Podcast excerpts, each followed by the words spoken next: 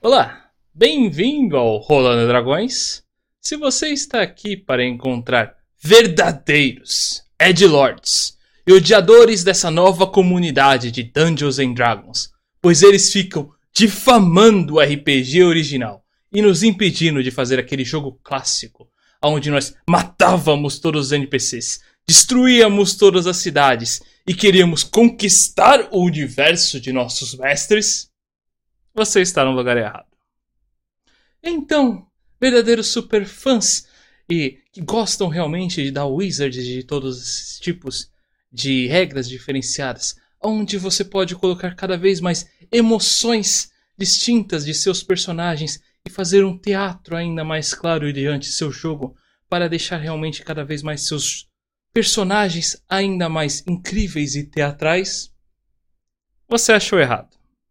Mas se está aqui para ver pessoas que amam D&D a quinta edição e sempre se esforçam para melhorar não apenas nossos jogos, mas jogos de toda a comunidade, com builds novas, monstros melhores e algumas homebrews diferenciadas, agora sim você está no lugar certo. Eu sou o Ivar, aqui ao meu lado está o nosso criador de monstros, se você necessita de algum tarrasque específico, alguma besta única, é isso que você deve chamar, o Vondrel. ou o Douglas. Do outro lado, mais para lá ainda, nós temos o nosso criador de builds. Se você necessita que o seu personagem seja o melhor, seja na interpretação, na exploração ou principalmente nas batalhas, é ele quem você deve chamar, o André ou o Atom. E hoje nós vamos começar aqui uma coisa bem nova aqui no Rolando Dragões como um todo. Vamos dar uma comentando um pouquinho mais sobre os jogos que nós gostamos como um todo. Mas antes disso, peço para vocês que por favor não se esqueçam de seguir cada vez mais o Rolando Dragões nas redes sociais como um todo. temos tanto o Facebook, o Reddit, o Instagram, Twitter nem tanto então, nem, tanto, nem, nem vou comentar.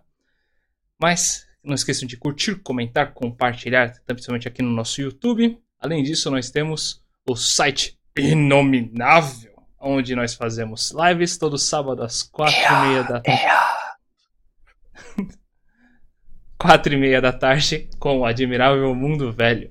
Uma campanha de Dungeons and Dragons com uma galera bem divertida. Então, não mais do que isso, vamos aqui já começar esse assunto novo aqui, que seria sobre o Castelo da Vânia. E o que seria um podcast? Além de uma miserável pilha de fanboys aqui comentando. You still man souls. Eu tenho. Vamos lá. Esse podcast vai, ter, vai ser bem diferente, porque a gente não tá fazendo live. Primeiro que a gente aparece não faz live. Então é bem diferente isso aqui tudo para todo mundo. Uh, e tem várias coisas importantes. Primeiro, é a primeira vez que eu acho que a gente grava com o meu nome é oficial, né? Tipo, tá lá, Atom, Aiva e o Bobão aqui, que fez todo esse negócio colocou aqui, Douglas Okazaki. Já sabe como. Já, pra já você sabe. consertar. Ah, vai ficar assim, pra, pra demonstrar o erro, de quanto eu sou inteligente. e a minha intenção era de, de colocar, do começo do podcast, comece, colo, colo, jogar Castlevania Symphony of the Night e começar o podcast com um diálogo clássico, que não é possível. Então, só falar sobre Castlevania mesmo. Profissionalismo 100%. Totalmente, olha só. é assim que funciona no Rolando Dragões. Bem, vamos lá. O que nós temos a dizer sobre Castlevania? O que não temos a dizer sobre Castlevania?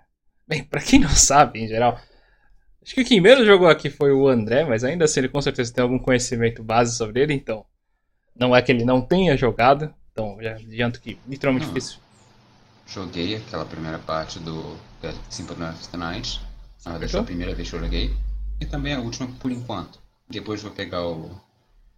Qual que você tinha falado mesmo? Da nova Os trilogia. Só que. Ah, Shadow Lords War? of Shadow. Lords of Shadow Shadow. Isso, Lords of Shadow, certo. Lord of Shadows, devo pegar primeiro um porque gostei mais da temática dele. Só Certo. que, de fato, aí a gente vai divergir um pouco na Beleza, questão do 2. Vamos lá, Eu vamos lá. gosto do 2. É, não, isso aí, narrativa. isso aí, isso aí te deixa pro podcast. Vamos lá. Está no podcast. Ah, Você entendeu o que eu quis dizer? vai. Existe um script. A gente Ah, tem? Nem que. Eclipse, mas. ok, tá lá. Exato. É, e o Arthur sendo o nosso especialista da casa aqui, né? E- Ah, Sempre. em, jogos, são poucos os jogos que eu entendo mais do que o Ivor. Pouquíssimos. Eu acho que o único que eu vou entender mais que o Ivor vai ser tipo Elder Scrolls Com e certeza. Fallout. Ah, sem dúvida aí. Tipo, das minhas franquias favoritas. Se for de Final Fantasy, Castlevania, o Ivor sabe bem mais do que eu. É, só, então, já que estão falando tanto aí da, da minha, minha base aí, vamos que lá. é jogo eletrônico. Vamos lá. Vamos, vamos- vou dar uma falada de. Aí vai saber a história. Vou dar uma falada mais ou menos de quantos Castlevanias eu já dei uma jogada, então. Deixa, deixa eu me gabar um pouquinho. Para ser preciso de praticamente os 30 jogos de Castlevania, é mais fácil eu falar os que eu não joguei. eu não joguei o Castlevania 64. Muito É. bem. Não, eu, sei que muita gente fala que ele é ruim, então, mas eu ainda quero dar uma chance pra ele. Eu vejo que ele tem algumas pequenas qualidades. Eu não joguei Haunted Castle, porque eu não, sabe, ninguém merece. ninguém merece. Vale como Castlevania ainda aquele jogo. Ah, sim, lógica sim. Anda com Nami, Tá. tem temática, Então, mesmo calma. conceito histórico. Ele não faz. Tem um Castlevania que eu acho que você não jogou. Ah, qual? Dois, na verdade. Vamos ver. Ah, Primeiro, o- eu acho que o mais fácil, eu acho que você jogou. O Kids Drácula. joguei. Jogou, beleza. Joguei os dois você leu Kid o Bram... Dráculas. Hã? Tá, você leu o Bram Stoker? Não, não li Brainstalker. Ah, eu joguei o Castlevania que o jogou. Castlevania 4? Joguei. Não, o livro. Drácula de Ah. Bram Stoker. ah, então. não tá escrito na Castlevania é nele. tá, tá- é oficial da lore do Castlevania. Ah, Tá. é, sim, ele tá certo. tá, É, tá certo. Momento, não, não discordo. três. Três? Três, É, tá, tá, é, tá, tá contando. o que ele falou. Contando, beleza então. e um outro também que eu. Putz, não é o Judgment. Só. Todos Tá os outros melhor. eu joguei. Apesar que o Cream of Souls, que foi o que lançou lá agora do celularzinho, eu só joguei por segundinhos, então. Segundinhos não, joguei por umas horinhas. Mas joguei, então. Essa é literalmente todo o resto dos outros Castlevania eu joguei. Muitos deles por emulador, é claro, mas. Armas totalmente oficiais, gente, não se preocupem. Não, não. É correto afirmar então que a Eva dá pra contar nos dedos de uma mão quantos ele não jogou. Isso. Basicamente. Cara, eu. Ah, cara, eu não joguei tanto quanto o Iver, óbvio. Mas eu acho que é mais fácil falar qual eu joguei. Quais eu joguei, que eu acho que vai ser mais fácil. Eu joguei o original do, do Famicom, Super Nintendo, né? Isso. Não, joguei o Simon's Quest, nem a pau, mas joguei o, o 3, né? Que é, a é basicamente a. É, é o mesmo estilo. E aí, na minha mente, minha mente, minha memória é baixa, então eu não sei qual foi o primeiro que eu joguei entre esses dois. Mas, tipo, o primeiro que eu joguei ou foi o do Mega Drive, que é o Bloodlines. Bloodlines. Que pra mim, na verdade, Bloodlines. Eu fui descobrir que era Bloodlines essa semana agora que eu tava pesquisando sobre o assunto. Eu falei, nossa, como Bloodlines é interessante, porque Bloodlines também é o subtítulo do meu jogo favorito de computador, que é o Vampira Máscara Bloodlines. Ele, ele é um Esse nome é importante jogo, hein? pra mim. Esse, esse eu até quero tentar aproveitar que você abriu esse daí. Joguem o Bloodlines. Ele é um ótimo jogo. Ele foi bem injustiçado na época dele. Muita gente nem lembra da existência dele. Mas ele é um ótimo jogo. É muito Ah, mas legal. tá falando mesmo. do Vampire da Máscara de Bloodlines ou do Castlevania Bloodlines? Castlevania Tá Bloodlines. Você tá escrevendo os dois, Falar quarta edição. Justo. né? E, e o personagem também que tanta gente enche tanto saco, o Jonathan Morris, que tem nesse jogo aí, ele na verdade é um jogo, é um personagem bem importante ao redor da lore dele. Tanto naquele jogo que eu não joguei, o Judgment, infelizmente ele é bem importante lá. Quanto Quanto no no- livro do Drácula. Também, ele é bem importante, na verdade, é- esse daí é o Jonathan, é o filho desse, desse daí do livro do Drácula que você tá falando, É. que é... Não tô lembrando. John o. Morris. John, isso, John. John Morris, esse é o, Mega original. né? Não, não, pera, acho que eu tô confundindo. O, o Mor, acho que o Morris do, do Bloodlines, ele não é o John, é o... Ah, Eu sei que é o filho. é o É. filho, é o filho dele, mas não é esse o nome, acho que é... Edward agora? Putz, Agora me falhou a memória. Falhou totalmente a memória. Deixa eu verificar aqui rapidinho. Mas ele, mesmo assim, ele é um bom personagem. Tem bastante lore dele ao, redor. Até posso dar uma explicada um pouquinho mais pra frente, só um pouquinho, porque ele. Apesar de a própria Konami ignorar a existência dele, ele é um personagem bem mais interessante que, que a galera acaba ignorando também. Apesar dele facilitar bastante o jogo. E a parte mais interessante que muita gente não. Na verdade, não sabe, eu acho. Que esse jogo tecnicamente tem duas histórias, exatamente por ter dois personagens. Apesar de todas as, as outras telas serem, praticamente, serem literalmente iguais, a última tela deles muda. O, o Belmont ele vai lutar contra o Drácula e esse Morris aí ele vai lutar contra a Camila. E é bem interessante a batalha de ambos e o final de ambos é muito bacana também. Recomendo então dar uma jogada duas vezes esse jogo. Dúvida, então. Olha só. Aproveitando que tem um especialista de plantão. o que, que veio primeiro, o ovo ou a galinha? A, a, Konami que deixou ele de lado, a comunidade que deixou ele de lado, é o quê? O Castlevania, eu acho que foi. Não, não. Eu acho. Morris. O Morris. Isso. É porque eu, eu acho que até posso responder um pouco. Porque ele foi lançado numa plataforma só que não estava sendo acostumada. claro aqui antes de uma vez. Eu represento todo mundo que está aqui de paraquedas e jogou um jogo. Então, as minhas dúvidas vão ser meio besta pra isso. Boa, boa. É um, é um, é um, é um bom, é um bom tripé. É, cara, eu acho que o Castlevania foi meio ignorado primeiro pela ta- plataforma dele, que ele era exclusivo do Mega Drive, que não era uma plataforma até aquele momento de Castlevania. Sim, Né? é um. E foi dado por um time diferente de produtores de Castlevania. É, Então, tipo, quem produziu foi outra pessoa.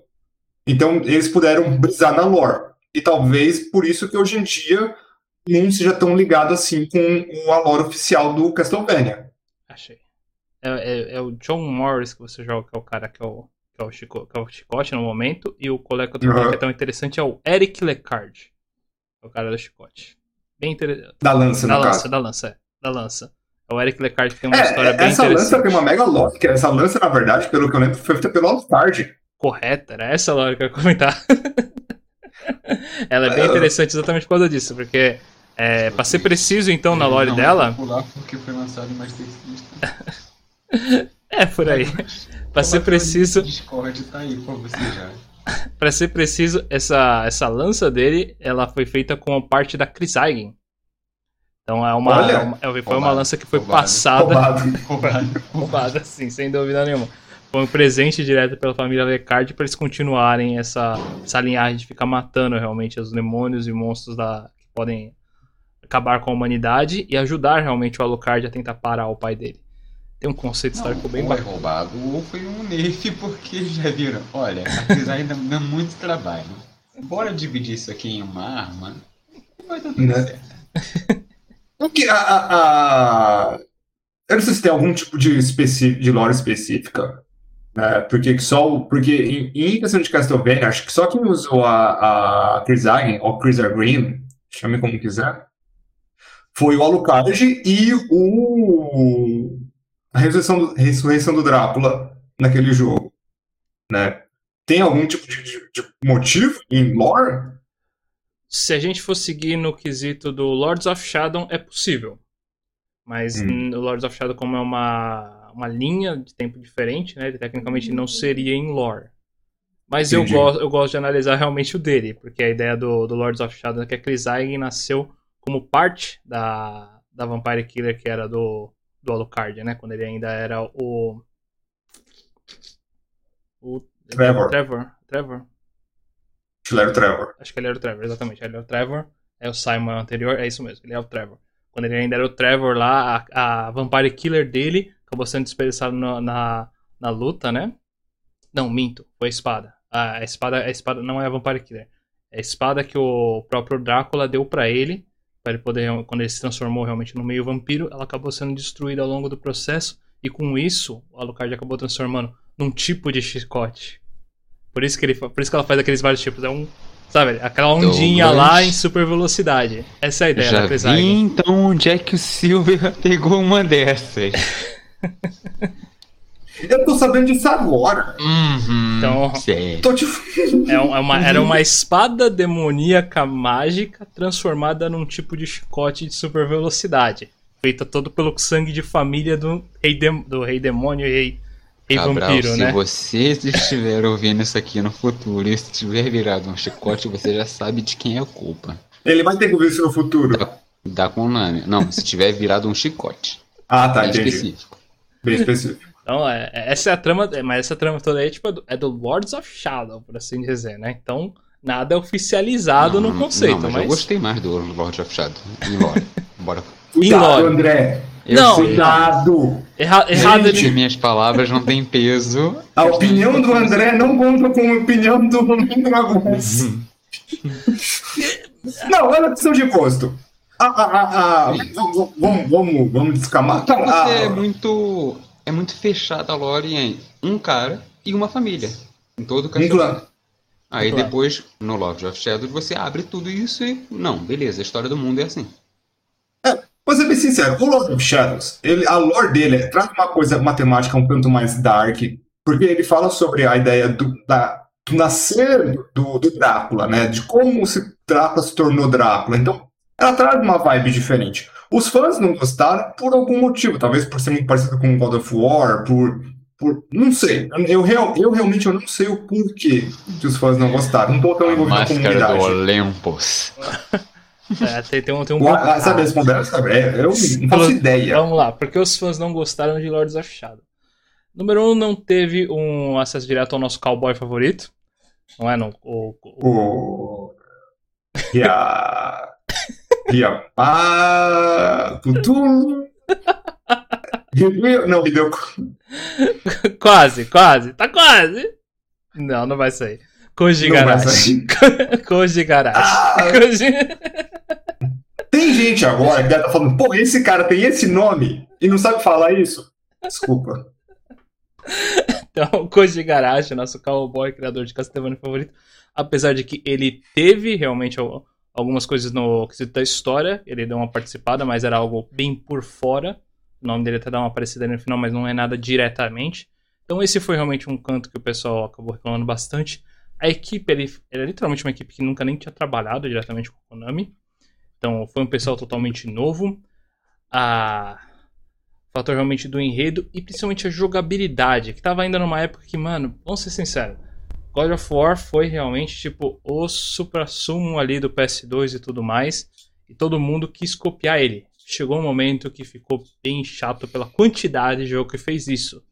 E Castlevania, que tava demorando tanto pra lançar um jogo, de repente lançar um tentando copiar ele, realmente fez com que a galera já odiasse o jogo antes mesmo dele lançar. Então aquele BO da história do Resident Evil 4 e 5. Também. Exatamente nessa linha. Então, é que Abandonaram o que era único seu pra tentar seguir tendência de mercado. Entendi. agora. É. Ah, mas o Resident Evil 4 trouxe bastante. Trouxe Inovações. bastante, Só que eles quiseram meter o louco com bora virar jogo de ação. Sim, é, o Resident Evil 4, querendo ou não, ele, ele meio que marcou a franquia pra, tipo, isso aqui ainda fica plausível, porque se você pega os remakes do Resident Evil 1 e 2, é no estilo Resident Evil 4, só que trazendo de volta o Survival Horror, que, gente, eu joguei o remake do 2, Tá, pá, nossa, porque v- vamos lá, vamos, vamos, vamos só olhar tipo no, no quesito de console, sabe? Console mesmo, não, não, vamos tirar os portáteis. O Uhum. último jogo de Castlevania que tinha tido antes do Lords of Shadow fazia literalmente 5 anos, que foi o Curse of Darkness. Foi em 2005. Aí o Lords of Shadow só lançou em 2010. Antes disso teve o Cinco Harmony of. Despair. É, antes disso teve o Harmony of atrapalhar Despair. um que... pouco o raciocínio do Aiva. Que Claro. ele acabou de dizer que mobile não é gente, mobile não é gamer, mobile não é jogo. Não foi Vamos isso eu... desconsiderar o mobile. Mobile já parte, agora os adultos vão falar. É porque...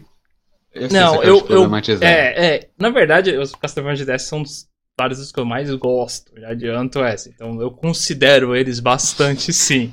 não, mas- o é de celular, não, é mas- portátil. é- Não, não. Não, É, não, não. Essa os- frase os- aí é boa e velha. Eu até tenho um amigo sublinhado.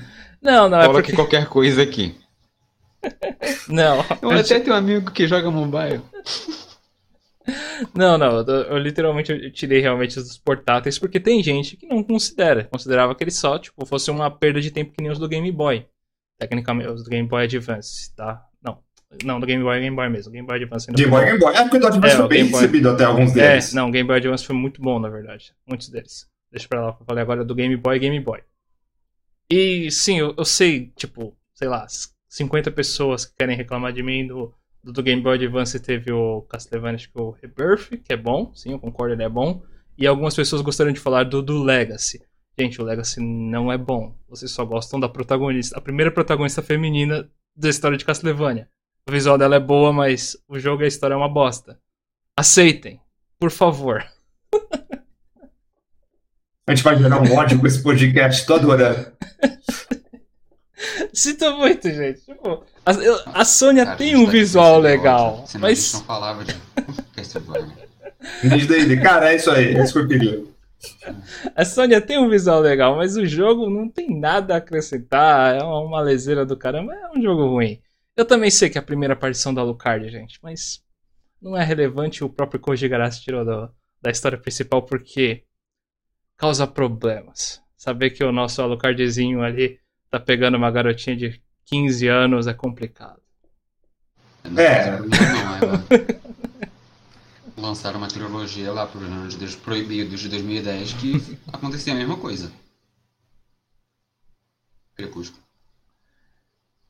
Como eu disse, é complicado. Como eu disse, é complicado. Ninguém nunca reclamou. Então, eu só tirei os do. Os do até sair da minha linha de raciocínio. Eu tirei os do DS por causa dessa gente que não Obrigado, gostava é dos. isso que eu sirvo. Colocado o carro na mesa.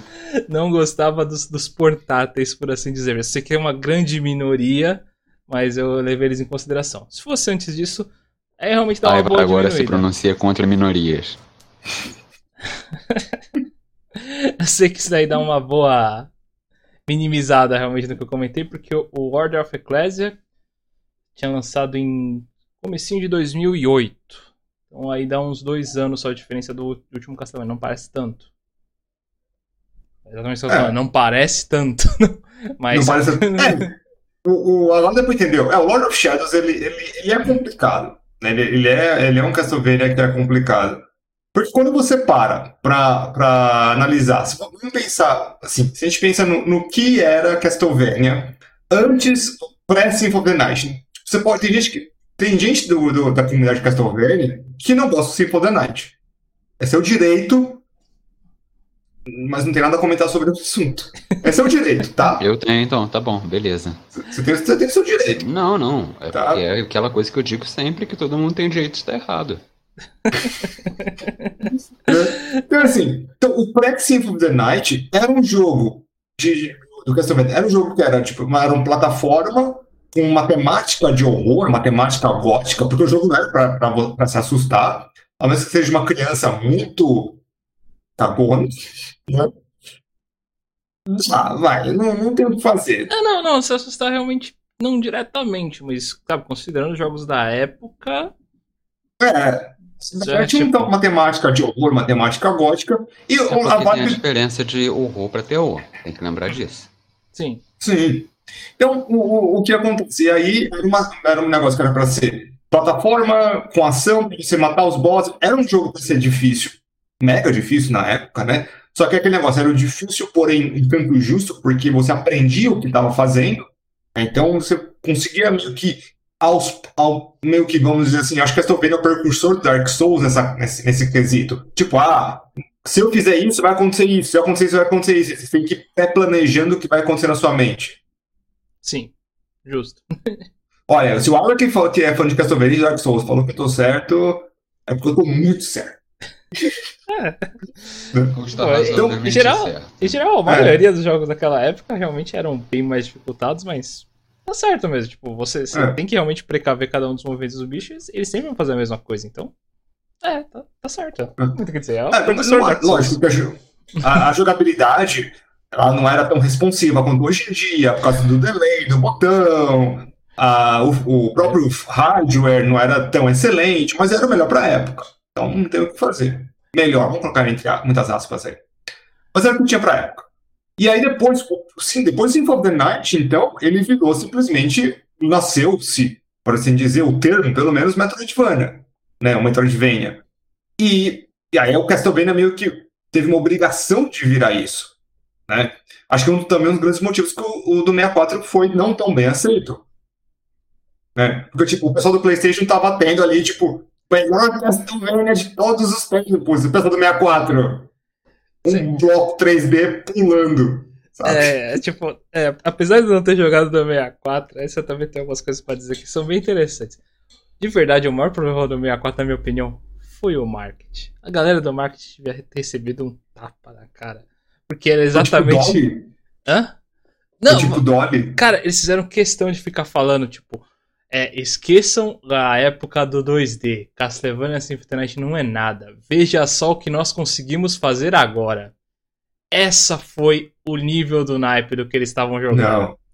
Então, esse foi o maior problema de Castlevania 64. É. Tipo, eles ficavam. Sabe, eles literalmente ficavam menosprezando o Symphony of the Night, falando que esse daqui é o próximo, não sei o quê. Não. Venham pra cá, esqueçam o anterior. Eles ficavam pegando essa, essa linha e jogando assim pra todo mundo, a todo ar, tá ligado? Então. Mas, o... Isso, na verdade, é, cara, é uma tática de argumentativa muito horrível. Quando você não defende o seu, você ataca o outro. Cara, é, é, é feio. E, é nesse feio caso demais. eles estavam atacando eles mesmos ainda, então. É, é, é sabe? cara, é assim. Se você fala. Da, se você chegasse no marketing e falasse assim, ó, da mesma franquia de Symphony of the Night, você falou. Da mesma franquia. Os adolescentes bestão que nem nós na época, iam comprar. Né? Simples assim, mas. Da mesma franquia de the Night. Aquela merda horrível 2D. então, Aí, depois do Symphony Night, então virou meio que obrigatório ser algum tipo de Metroidvania, né? É, assim, era ele que finalizava a palavra, ué. Exatamente, ele que finalizou a palavra. Sim. E aí, só que, aí, no PS2 eu tivemos, por exemplo, o Lament of Innocent, Innocence, né? Isso. Of Innocent, e depois teve um outro. Curse of Darkness. Esqueci. Curse of Darkness. Tava com Darkness na cabeça. Mas eu, mas eu tava achando que tava, tava falando da banda. É, na verdade, você tinha que você deu uma pulada dos do, do Game Boy Advance, que foi de longe os que mais copiaram sim, sim. Symphony Night, mas beleza, vai. Segue. Não, eu só pulei, só, só pulei pra, tipo, e, eles, eles mudaram a fórmula de novo. Né?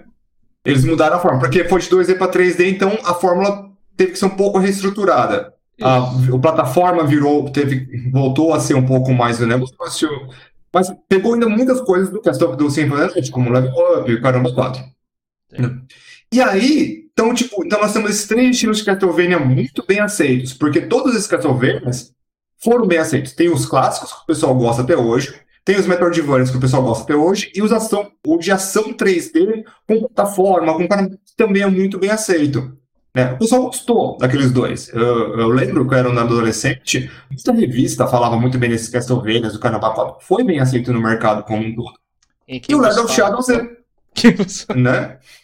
E o Lord of Shadows, ele veio, então, o problema é que passou por uma crise de identidade. Sim. Né? Ainda por cima tá, tá ainda por cima ele jogou bem na cara ali que tem que ser tá fazendo um remake, né? Re, refazendo a história desde o início. Então vai ter a galera de não sei o que. Então é, é, o pessoal foi com maus olhos em cima dele logo de cara. Mas gente, para quem nunca jogou, ele ainda ele é um bom jogo. Eu sou obrigado, ele é um ótimo jogo, sim, vale a pena, por favor, joguem ele ele tem alguns problemas. Ele não é imune de problemas. Problema. mas, mas às vezes os problemas deles também são crises de identidade muito sérias. Caraca.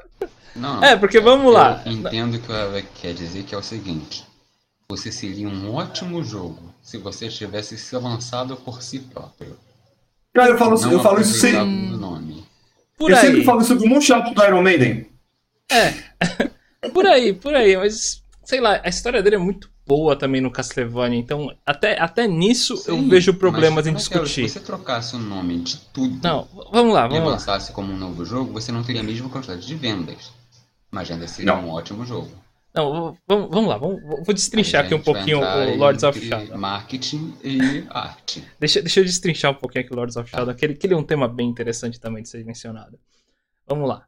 É, bom, é, é óbvio assim como todos os jogos aqui do Castlevania, ele tem uma ótima trilha sonora. Isso é indiscutível, gente. Tipo, qualquer um que já ouviu o suficiente das trilhas sonoras de qualquer Castlevania sabe disso. É sempre fenomenal para espetacular.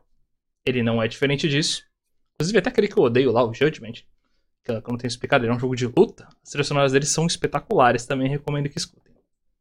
Setor de. Literalmente, setor de música do pessoal come 90% do orçamento. Por aí, a galera. Bem Nossa, possível. eles são espetaculares. Tipo, o jogo que faz uma trilha sonora boa dele é a pior trilha sonora que tem de Castlevania. Mas, indiferente desse ponto aí. Aí então a gente realmente. O Castlevania Lord Shadow teria tecnicamente três tipos de jogabilidade. Que seria esse negócio de exploração. Realmente você ficar andando por aí, verificando as coisas. Isso daí tem bastante bagulho de escalada como um todo. Ele tem puzzles. E ele tem os momentos de batalha. Que eu eu comentei que ele realmente foi bastante God of War. Ele fica intercalando esses três estilos. É exatamente aí que está o maior problema dele, pra mim, na minha opinião. Porque os momentos de batalha dele, a história e a lore dele são fenomenais, é espetacular. Mas mesmo nos momentos de batalha, sempre tem uma droga de um goblinzinho miserável, a cada cinco telas mais ou menos, que ele vai lá e rouba todas as suas habilidades e você fica um merdola de novo. Então, tira também parte da graça do da luta. Além de outros monstros também que só podem levar certos tipos de ataques. Aí então, no momento da exploração. No É- caso, pior ainda, já que você é um literalmente Metroidvania, você pegou lá os poderes e tem um goblinzinho que tira esses poderes. Exatamente, você é obrigado a caçar ele. Aí tem os momentos de exploração. É, vou ser bem sincero, é bem a la Tomb Raider. Você ficar realmente subindo ali nas coisas, escalando e tudo mais. Tem muitos cenários muito bonitos ao redor dele. É bem legal quando você termina a escalada e você averiguar isso. Adoraria que já tivesse os modos fotos nessa época. Não tinha, pena. Mas até você chegar lá, gente, demora muito. É muito Tá me tempo subindo. Sem brincadeira, você tá me descrevendo um outro jogo chamado Legacy of Kain Soul River. Também. é um dos que eu Ah. também ainda preciso dar uma jogada nele, mas ele também já me parou nisso. É, então, o Soul River fez o- Os puzzles do Soul River é, são absurdos. É, alguns puzzles são bem absurdos, são bem difíceis. Ou eles são difíceis, alguns eles são demorados. É um dos meus grandes problemas com o Soul River. É um ótimo jogo. Mas tem uns puzzles do Soul River que você precisa ficar. Gira a caixa, gira a caixa, põe a caixa, pega a caixa, arrasta a caixa, gira a caixa. Você fica caixa, caixa, caixa. então, é é que tá também. O Lord of Shadow também tem esses puzzles. Eles, eles nem são tão complicados. E até tem também lá um negócio pra você pedir uma ajuda. Só que aí você se sente um idiota também por pedir ajuda, né? Sim, Sempre. nada nada de um puzzle num jogo quando você fala. É, exatamente. Mas Melhor coisa. eles são, são meio demorados e tira também a imersão do resto, sabe? E tira assim, tipo, ferozmente. Literalmente, eu lembro de, tipo, sei lá, tem uns dois, no máximo três puzzles contando com o xadrez que são legais de se fazer. E tem 50 no Basicamente, O jogo. mundo está acabando, mas esse daqui eu ainda resolvo. Por aí. É. Então, é, sabe, essa intercalação dele, pra mim, é um sério problema. Tem telas que eu preferiria poder pular em outras jogatinas só por não fazer essas coisas. É, quando, quando o jogo ele tem, assim, qualquer jogo. Porque se, se- se a gente, se a gente para e pensa do que a gente tava, do, do, do- os outros Castlevanias, né? Vamos, vamos- comparar. É assim, é impossível gente falar de Castlevania e não comparar tudo que a gente vai falar com Symphony of the Night. Eu acho que é impossível. possível. Ele foi o, É. o ápice, né? Até um, até um É. momento da, da, da franquia. Acho Sim. que isso é indiscutível exatamente pela quantidade de vendas dele e a popularidade, gente. Sinto muito por vocês que não acreditam que ele não seja o ápice. É, assim, assim, é muito bom. Ele, ele de longe é meu favorito. Eu joguei alguns ah, pelo, pelo, pela franquia. Eu comecei, eu comecei ou pelo, pelo Bloodlines ou Drácula X, que é do Super Nintendo, né? Que é um. É basicamente Ah, um. Não é Drácula X. É, tipo aquela coisa. O Drácula X, ele é a pior versão de um ótimo jogo. É, não, é a pior versão do Round of Blood. É, mas quando, quando eu Exatamente. tinha. Quando eu tinha 7, 8 anos de idade, sem internet, eu sabia disso. Beleza, então, maravilha. Como todo mundo sabe, porque esse também é outro que eu, que eu tenho que comentar, porque tem gente que não É. sabe. Drácula Sim, X, gente, é um não. jogo horroroso, tá? Beleza?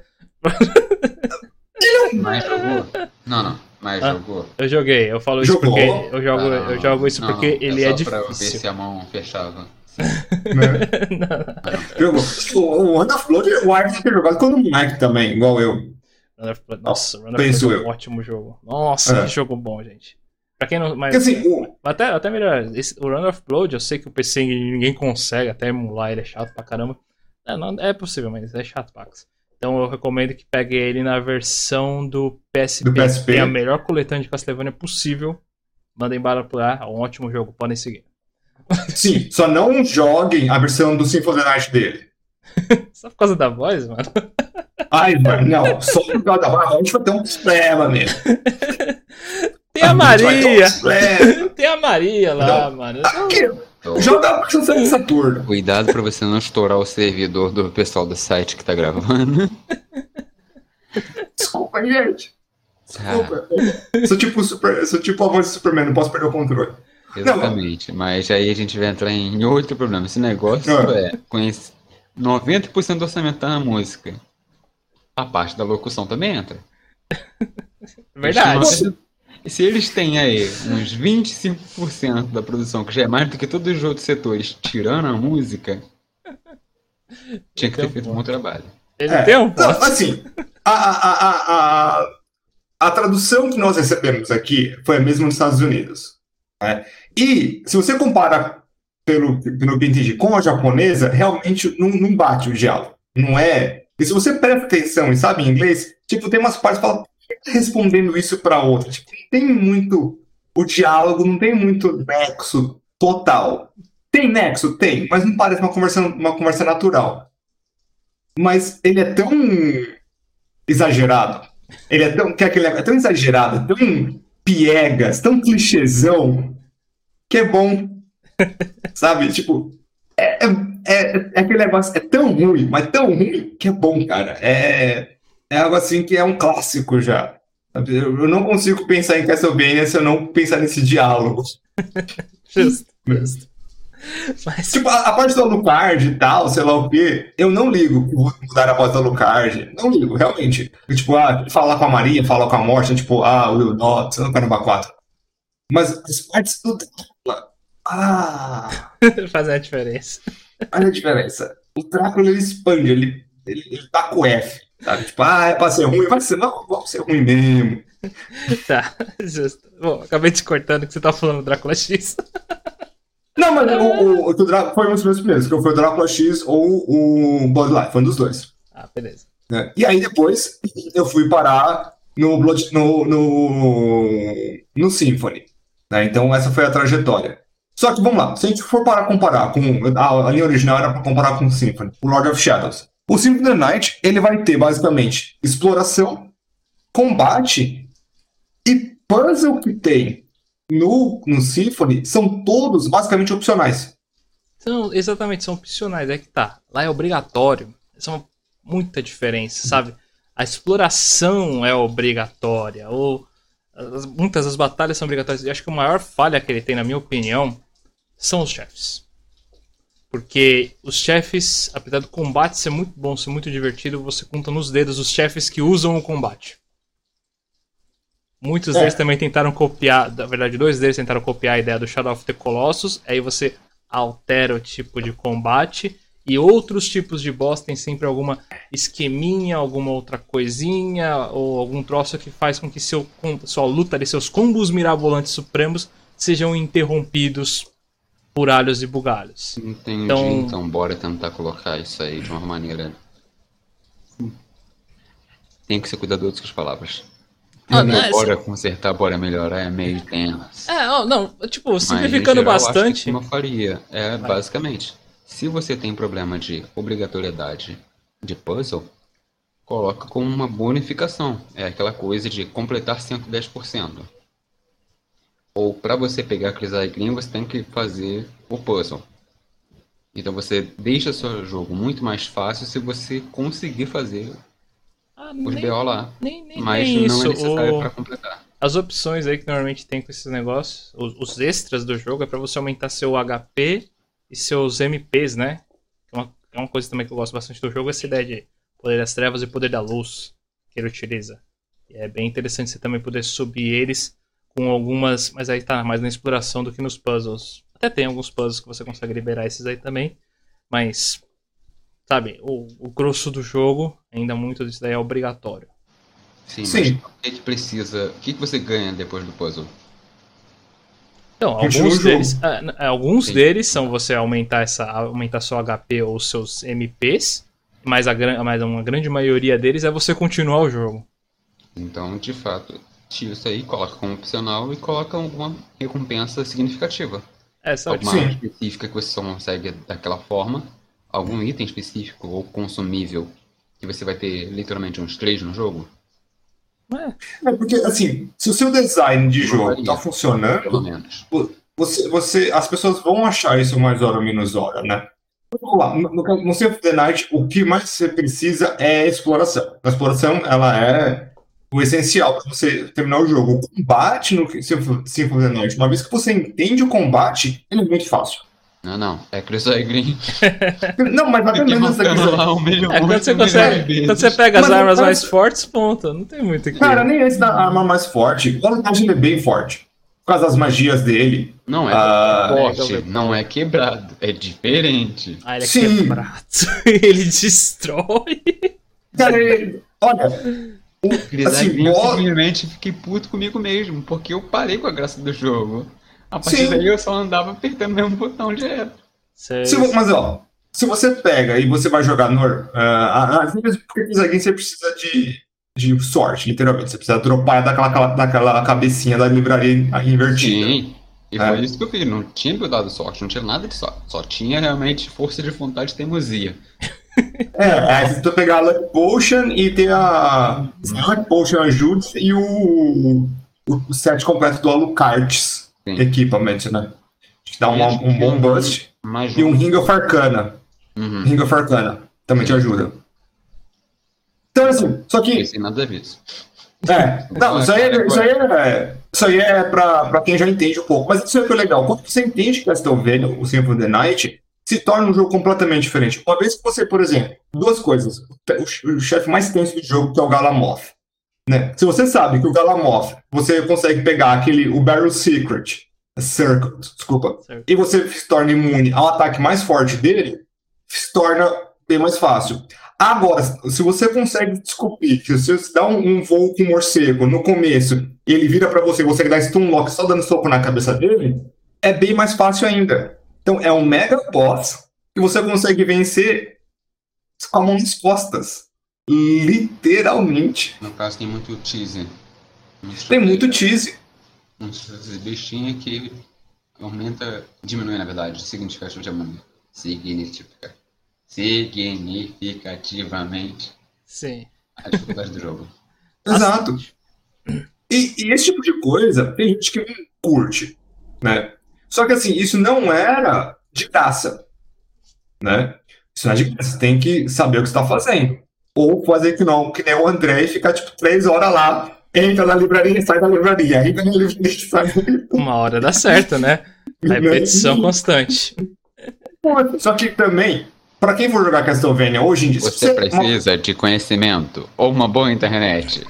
Você não tem isso? Então nós Não. vamos usar a boa e velha força. Eu tenho que dizer que a experiência que eu tive com Castlevania Symphony Night foi até que de muita, muito sofrimento no começo. É, foi tipo, era um jogo, tipo, pra, pra mim, quando era moleque, era difícil. Você não foi com o Ivor. Cara, foi complicado. Eu, eu vou ser bem sincero nessa. Se eu não tivesse aquela revista, eu acho que seria um jogo impossível. Eu Principalmente tenho pra chegar no hoje, eu castelo. Eu também tenho. Muito boa, mano. Nossa. Eu, eu- quando, eu, quando eu vi lá, tipo, aqueles comandos ali, eu falei, o que, que é isso? A gente ficou lá repetindo e tal, a gente começou a ver lançar as magias. Eu, como assim? Isso faz quando a gente faz isso? A gente fica olhando aquela revista e ficar sabendo o castelo invertido depois, a quantidade de item que tem. Esse jogo, sabe? Eu, eu literal. Ah, é o tipo de cara que fazia o combo sem querer e depois lia na revista como é que fazia. É por aí também, já aconteceu. a primeira vez que eu fiz a magia também foi sem querer mesmo, depois que eu vi a, na revista e mo- mostrou lá. Cara, o. Eu lembro um- que. Oh, vai, pode falar. Não, o, o Fabrício, né, ele também é viciado em Castlevania. E ele. Só que quando, eu era, quando, eu, quando eu joguei Castlevania, eu já entendi um pouco um pouquinho de inglês na época. Ah, e porra nenhuma, quando ele jogou. Ele é mais novo do que eu. Eu sei, tu qualquer mais novo do que eu, eu já sei. Mas, É, é o trio do colégio, cara. É Né? Fabrício Douglas de Matusalém. mas- E aí, ele falou, não tem aquela, aquela parte de corredor de espinhos, até você chegar no Silver Ring, Sim. ele falou que ele ficava dando Hellfire, ele dava o Hellfire, andava, aí quando, antes, de, antes de acabar a invencibilidade, dava Hellfire de novo. Porque ele sabia colocar a, a Spike Breaker. E ele conseguiu passar. Maravilhoso! Conseguiu passar. Ele fez os bugs que a galera faz hoje em dia. Completamente. Eu tentei isso algumas Não vezes e a não funcionava. Não cite a magia profunda para mim, speedrunner. Eu estava lá. quando- Estava lá. Cara, e assim, e é completamente fora, porque esses, esses, esses frames de invencibilidade, eles são do jogo, né? Um monte de coisa da frame de invencibilidade, subir de nível, conseguir um HP max, é, fazer uma magia, um monte de coisa dá esses frames de invencibilidade. Então, você conseguiu usar isso completamente fora da caixa. Sabe? Tá E assim, tipo, a gente não tá falando de um, de um cara que, tipo, ah, não, ele passou anos da vida esperando. É, isso. Ele tinha- acho que o Fabrício tinha uns 12, 13 anos quando ele fez isso na vida dele. Sabe? É esse jogo que você vai descobrindo as coisas. Então, aquele negócio, Castlevania é um jogo equilibrado? Sim, você acha? É equilibrado? Não. Nunca. Ele é muito quebrado. Ele é muito quebrado. Você pode fazer glitch no jogo sem querer, cara. Sabe? E eu acho que o grande negócio do jogo é isso, ele não é equilibrado. Ele é um- uma caixa de areia, vamos dizer assim, um sandbox pra você falar, cara, vê aí o que você quer fazer, sabe? Tem arma que você nunca vai usar nesse jogo, se você não não estiver jogando, tipo, num chaco. Putz, arma inútil no jogo. Mas eu testei Não. todas. Você- Não, você, te- você testa. Não, você testa, mas você concorda que talvez você queira fazer uma coisa. Tipo, ah, quero jogar de chaco. É, não, Sabe? tem, que- tem que desejar muito. Tem que- é um alto desafio isso. É um desafio. Então, É que é-. Eu, eu lembro também, teve um cara que fez lá, um, salvou, terminou o jogo com Red Rust. Deve ter speedrunner ele disso terminou. também, mano. Então, Ele fez um Red First Percent. aí, ó, putz. Então tem, tem Eu mesmo. acho que não posso falar desses caras. Não É. posso falar desses caras porque o o Ivan já lembra das minhas de Dark Souls. O que acontece se você virar só no soco? Beleza. E agora? Ah, eu quero meter um Fireball só soft cap em tudo. Vai. Sim, eu acho que os melhores, não os melhores, mas jogos que mais atraem o público são os jogos que permitem que você faça alguma coisa diferente, inusitada, fora da curva. E, É. e o jogo por si só também é extremamente inusitado. Porque, mano, quem ia imaginar que um jogo de um CD só no PS1 tivesse um castelo invertido? Aquilo quebrou a Não. mente de toda criança possível no planeta. Completamente, completamente. Sabe? quando eu eu tive esse jogo, acho que durante uns dois anos antes antes de ter essa revista do, do Symphony of the Night, né? E aí, aquele negócio de rumor de escola, né? Ah, você sabia que você tem um taça divertido? Você falou, ah, É, nada a ver, né? Pô, nada a ver, cedo. que isso, né? Cara. É igual se você pular num âmbito específico na piscina com a Lara Croft, ela vai sair do outro lado nua, sabe? É. Quem nunca ouviu essa? Nunca- É, história, história, pra, história pra boi dormir. Sabe? Hoje em dia, na época da internet, você joga lá no Google, isso é verdade. Na nossa época, você não tinha, essa, você não tinha essa, essa opção. Não é melhor ou pior, só tô destacando. Não tinha o que fazer. Você não tinha o Google, sabe? O Google não existia. Era É, impossível não ter essa certeza. Então, mano, É, você só. É, claro. Aham. E o seu primo Aham. que trabalha na Nintendo que falou isso, né? exato. né? Jogo, é jogo é da Nintendo. Só que, então. Mas todo mundo nessa época tinha um primo, um tio que trabalhava Né? na Nintendo que contou pra ele não sei o quê. Padrão dos anos 90, mano. Padrão total, total, né? Então, o- esse jogo ele, ele providencia isso. É quando você compara com outros jogos da franquia, ele falta esse tipo de coisa. Falta esse, esse, esse grau de, é, de power fantasy.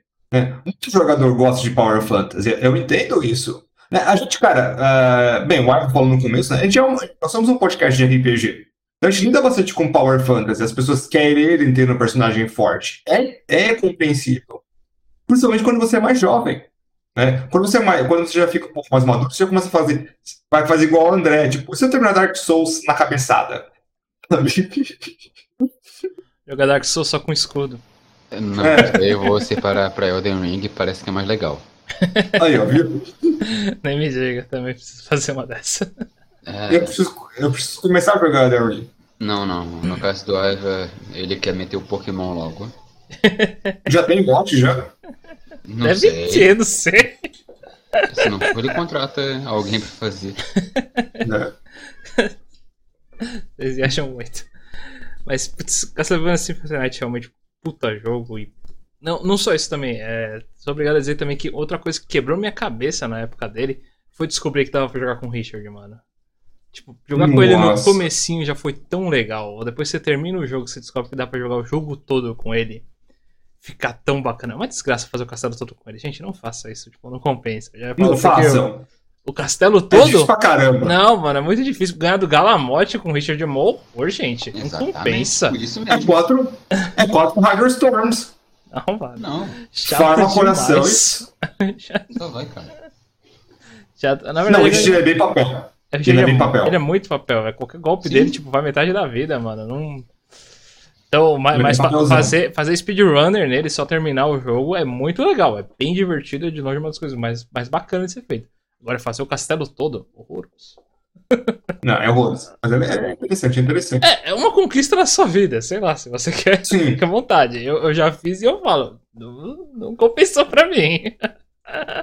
Eu fiz muitos anos atrás. Que agora você sabe disso e dá pra dizer pra outras pessoas. Não compensa. Né? Tipo, Aí tem gente que nem o André fala, ah, agora falou que não começar, agora sim eu vou fazer. agora sim eu vou Exatamente. Cara, e assim, e agora, então esse, esse vai virar, esse, infelizmente, ou Mas, mas vamos, vamos- também dar, dar, dar os créditos onde são necessários. Castlevania Symphony of the Night também não é só um jogo. Porque não existe. Eu, eu coloco minha mão no fogo nisso. Não existe nenhum jogo de PS1 que tem nem metade dos sprites que ele tem. Quantidade de itens, ferramentas, coisinhas especiais de vida desse jogo são algo assim exacerbado. Então não é à toa que a gente exalta tanto esse jogo e tanta gente também fala tanto dele, porque ele é um jogo que realmente demonstra o trabalho do Koji Garashi, sabe? E o pior de tudo é que é até engraçado, você vê algumas entrevistas dele e ele fala o quanto ele odeia esse jogo em algumas coisas. Ah, mas a- a- os melhores produtores, os melhores autores, são aqueles que mais criticam o seu trabalho. Né? Tipo, a- quando a pessoa. eu- eu não- é, quando a pessoa é, a, é a- a- Você, o ser humano, você tem que ser seu pior crítico. Justo? Eu tento, eu tento fazer isso. Pra mim, eu, eu, tento ser, eu tento ser meu pior crítico. Não, seu ponto já é doentio. É diferente. Se odeio Literalmente, muito. É aquele tipo de coisa que você tem que tratar. Me fala, também precisaria de algumas. Mas então, o. o não, essa parte de, de detalhes, sei lá o quê. Acho que o contraponto pra tudo isso é que tanta, tanta coisa que muita coisa fica inútil. Sim, A gente tem que levar isso em consideração também. não, sem dúvida. Eu duvido, tipo, sei lá, quantas pessoas realmente evoluíram todos os familiares no level máximo. E eu que sou doentio, André. Inclusive as da versão Demais. japonesa, porque muita Exatamente. gente não sabe. As, tanto a versão de PSP quanto a versão japonesa tem dois familiares a mais, que são tecnicamente comédias. Entenda, Douglas, que os três são doentios. Só que em Ah, níveis de regiões diferentes. Ah, Regiões. entendi. Por isso que a gente fez esse canal. Não sabia? Não, não é por isso não, mas beleza. Detalhes. Na parte porque eu mudei a humanidade. Beleza, já. Bom, babamos bastante ovo aqui do the Night. Mas Sim. alguém tem algum Mas comentário? o. o, o- então, mas ele, ele, infelizmente, o Symphony of the Night é sempre. Ele, ele ocorre. Que é o seguinte: ele vai sofrer, então, o que eu chamo de é, problema do Tolkien. né? Que é, muitas das vezes, é, você começa. Muitas pessoas começam a ler fantasia por Tolkien. E, e é difícil, na minha opinião, impossível, mas a minha opinião ela é, ela é falha nesse caso, né, porque ele é meu autor favorito, é difícil você vai encontrar um autor melhor do que ele. Ou seja, você vai começar pelo melhor, tá? E aí você vai procurar outros livros e fala, nossa, isso aqui é um autor de fantasia. Todos devem ser igualmente bons. Qual é a música da Erif? Exatamente. Então, o... então para muitas pessoas, o Castlevania Symphony ainda que não seja o primeiro, assim como não foi o meu primeiro, não foi o primeiro do Ivar, mas foi extremamente marcante. A gente começou a esperar o... esse nível de qualidade sobre tudo. Né? Aí ah, exatamente que surpreende, porque logo depois disso eu joguei foi o Area of Shadow. E ele realmente me entregou bem próximo disso. Area of Shadow ou Area of Sorrow? Area of Sorrow, desculpa. É, Area of Sorrow, não, isso mesmo. Bem. Então, é, pra quem não conhece, ele é do Game Boy Advance. Na minha opinião, o melhor Castlevania pra se começar. Hã? Não tem como, o cara ganhou na loteria duas vezes. É, bom. Mas, mas é, é também ele trabalha com Koji Garashi. Putz, mano, puta jogo, mano tem muito o que dizer. Eu acho bem interessante mesmo no Game Boy Advance. No próprio Game Boy Advance a gente vê alguns outros Castlevania que nós temos o. Circle of Moon? Circle of. Não. Não é esse o nome dele. Tem o Harmony of. Dissonância? Dissonância, isso, Harmony of Dissonance e Circle of the Moon. É, não, tá certo, tá certo. É isso mesmo, Circle of the Moon. Então tem esses três jogos no Game Boy Advance e os dois primeiros são realmente demonstrações de falhas. Vamos lá. Vamos por O Area of Sorrow é o melhor deles, na minha opinião. Disparadas. Não, disparadamente ele é o melhor, não tem nem, tem nem discussão disso. E é exatamente por isso. Vamos lá, o Circle of the Moon ele tem ideias interessantes. Gostaria de comentar isso na verdade no, no Castlevania 3, mas daqui a pouco a gente volta nos Castlevania clássicos. Então, o Circle of the Moon tem ideias interessantes com esse negócio dos tipos diferentes de magias dele. É uma coisa bacana. E você realmente poder. É, sabe? você tem dois, dois, você tem sempre duas escolhas de cartas ali para fazer suas magias. Uma não, não tem para que eu falar os nomes porque nem faz sentido mesmo nem no próprio negócio negócio. Então você não faz, tá ligado? Tipo, uma carta lá são bagulhos da, da lua, a outra carta são negócios de signo. O que uma coisa tem a ver com a outra? Pô, não sei, a, a lore do jogo ajuda nisso? Também não. Então, pô, tá ali. São esse tipo de cartas, você escolhe duas Fizeram e vai fazendo. esotérico e pegaram toda o que tinha na sopa. É, aí você vai lá e faz essas combinações. Pegou, pegou na sopa, esotérico. Olha, tem velas, é. tem signos, oh. tem lua. Oh, vamos lá. Vou, vou, dar, vou dar uma explicada bem clara aí. Esse daí dos círculos da lua aí é literalmente o que a magia pretende fazer. O negócio dos signos são literalmente elementos. Então, sabe, você vai lá e pega, sei lá, tipo, a lua minguante ali no Não, caso. Aí a gente misturou com alquimia e vai dar um BO maior também. É um pouco da ideia mesmo, mas você vai lá e pega, é. tipo, o, a lua minguante, no caso, ela sempre invoca summons. Então, cada uma das, das de signo ali vai te dar um summon diferente. Você altera qual tipo de summon. É basicamente isso, essa a ideia. Anota isso aí, porque tá melhor que não na Sorcery já. então é basicamente isso. Mas aí vamos agora para os problemas disso daí. Número um, isso daí, to, todos esses negócios aí custam MP. Todos eles sem exceção. E é uma quantidade até que bem exacerbada. E a pior parte de todas, cada uma dessas cartas aí você consegue apenas realmente por drops de criaturas específicas ao redor do jogo sem nenhuma explicação de qual vai te entregar. Se vira, amigo.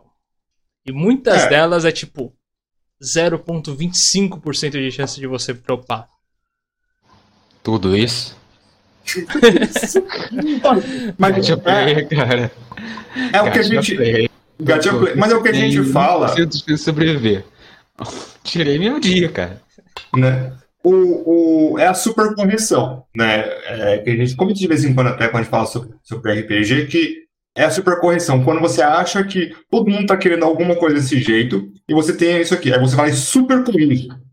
Sabe? Ah, todo mundo jogou Castlevania Symphony Night, quis pegar a Chris Graham. Ah, tem um drop pequeno. Deve ser isso que eles gostam. Não! É, eu até entendo Beleza, essa linha de então. raciocínio. Então. Agora vocês todos começam com uma crise alegria. Até, né? até entendo essa linha de raciocínio, mas putz, eles exageraram muito. Mas, Porque... mas exatamente, é, eles super corrigiram. Eles foram muito mas, pro, pro, sabe, não foi só nisso, tá ligado? Porque um outro sério problema desse jogo é a forma do mapa, que muito é, sabe, muito dele é na diagonal, então ainda bem que o, o duplo pulo você consegue até que cedo no jogo, mas ainda assim, tipo, ainda é horroroso ficar explorando aquele mapa, então o jogo é horroroso para explorar.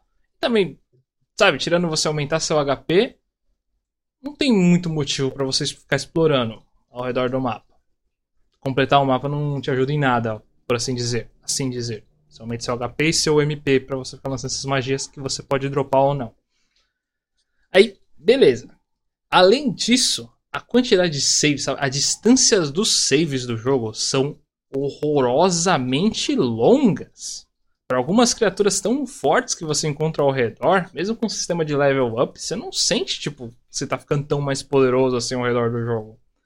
Junta isso que, que tipo, itens de cura, você também não dropa, você só compra no jogo? Você é obrigado a caçar a droga da cartinha, que essa é uma das que é 0,25 para você realmente conseguir, para você ter a, a, possibilidade de você se curar.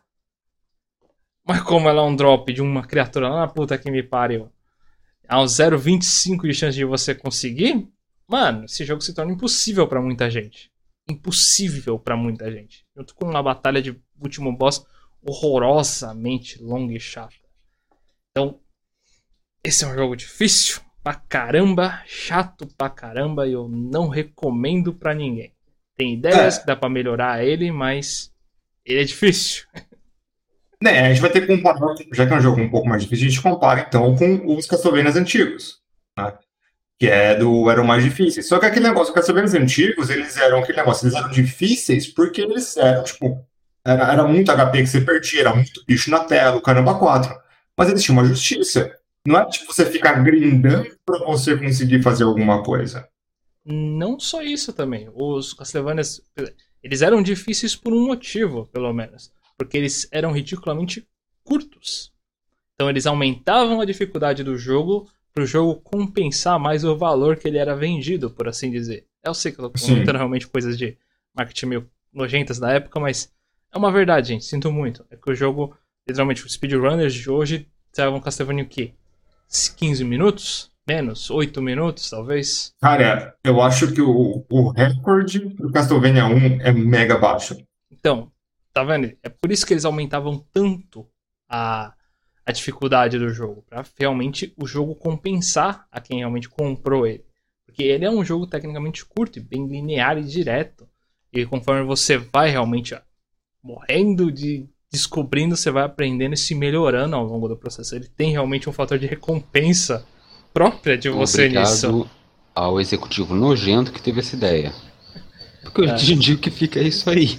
E não um jogo de plataforma enorme e fácil. É, mas também, também tem o um lado negativo desse daí. Eu Castlevania sei, 3 é, é, a prova disso. É, só que aí a gente vai entrar no beleza. que literalmente não, não, beleza. agora não. colocar aqui. Quantos vai. jogos muito longos e completamente fáceis você vê hoje em dia. Nossa, uma centena deles. Então... Não, hoje em dia é pior ainda. Porque eles são os curtos e muito fáceis, que são aqueles jogos literalmente mobile de.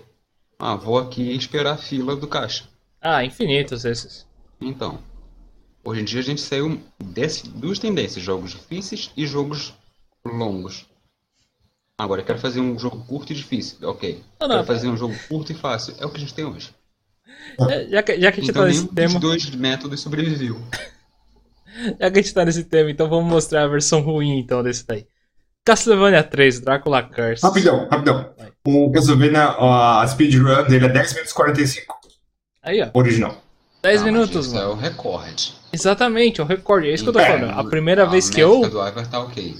É, é, por aí. Não, só queria deixar um número certinho. Sim, sim, é só que 15 vai ser então o speedrun é médio. Por aí, não. Eu, eu falo, eu, eu, eu se eu for ter, terminar Castlevania hoje, agora, se eu for pegar, pelo menos uns 40 minutos. Uma hora se pá. Tenho certeza disso. Castlevania 1. Ah, sim. Então, pô, mano. um dia aí.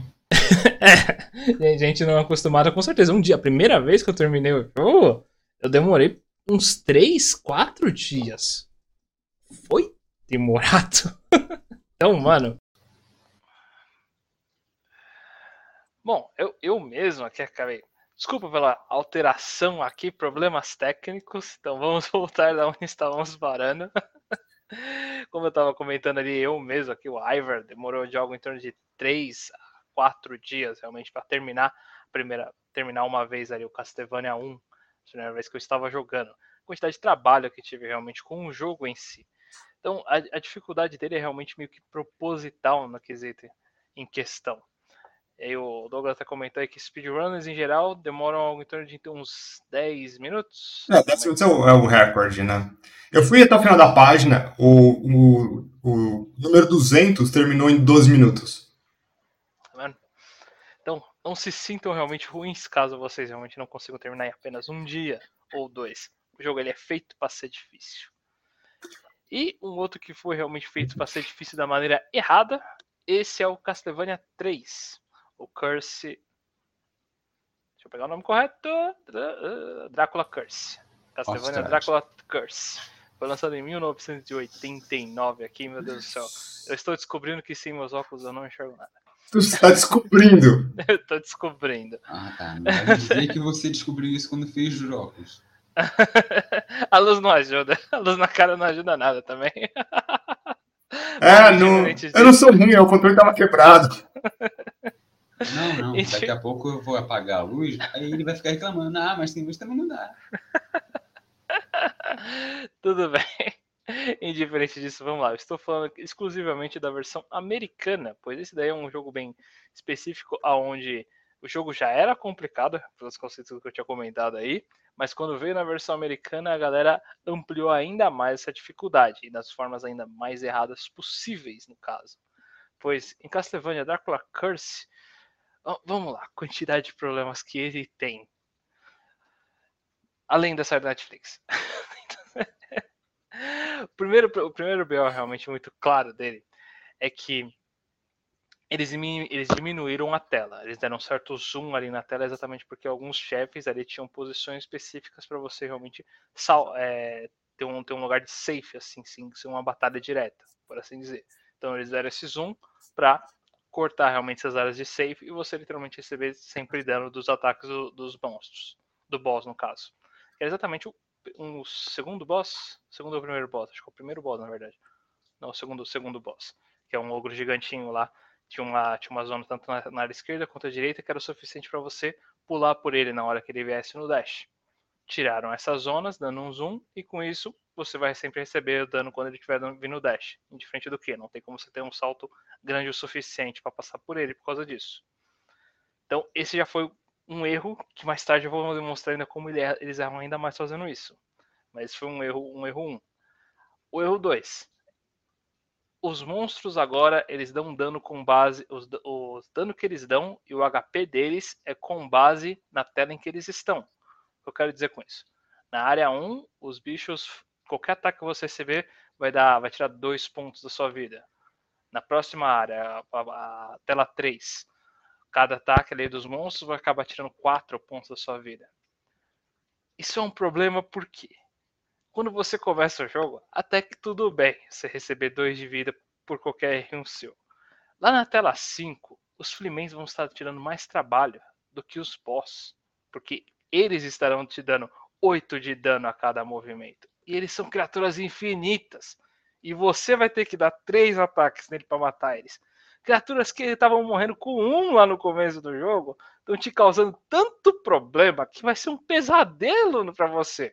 Literalmente, eu, eu, lembro de ter pesadelos com eles. Para quem não sabe, o Fleaman é aqueles. É, cara, é um, aqueles bichinhos pequenininhos que ficam pulando igual uns desgraçados. É, no caso é. desse jogo, é, na verdade, esse Castlevania 1, eles eram acostumados a serem jogados por, pelos passarinhos ali numa área aberta para vocês. Desculpa aí que eu acabei batendo no microfone. Eles eram jogados por passarinhos ali em vocês numa área aberta e literalmente jogavam em cima da sua cabeça. Então, não tem como você não receber dano deles. Porque eles já estão vindo em cima de você. Né? Tipo, já é tarde demais. Não, não. cada vez que ele fala, eu quero mais jogar. é complicado, não é, é difícil. Castlevania 3, do, uhum. a versão americana, ele é bem difícil. Não o, é o Castlevania 3 é o que vai o Trevor, a... É Trevor, Sifa, o... É... Bandido. Não, não é bandido. Thief, não, não. Rogue, não, não. Marginal. Não. É porque agora tem a série da Castlevania. É bandida. É, nossa, pera. Não, a Cifa, a Cifa sempre foi homem, sempre foi, é. sempre foi menina. Não, não. Não foi isso que a gente tá falando, não. É outro personagem. Ah, não, esse é o Alucard. Não, também não. Sim, é, sim mas, tem, mas tem, tem o Alucard também, sim. Sim. Tem o o Trevor, a Silva, o Alucard da... grande. É o grande Eu lembro Dynasty. O tava Uh. com raiva de um personagem que trocaram totalmente ele pra série. Que era. É, o Grant, é ele mesmo. Grant, é ele é, mesmo. beleza. É o Grant É Dynasty, a ele mesmo. Então, e, e- esse ódio, esse ódio aí que o pessoal teve nele na série foi exatamente porque eles jogaram a versão americana. Pois Uhum. ele foi um outro problema muito sério na versão americana.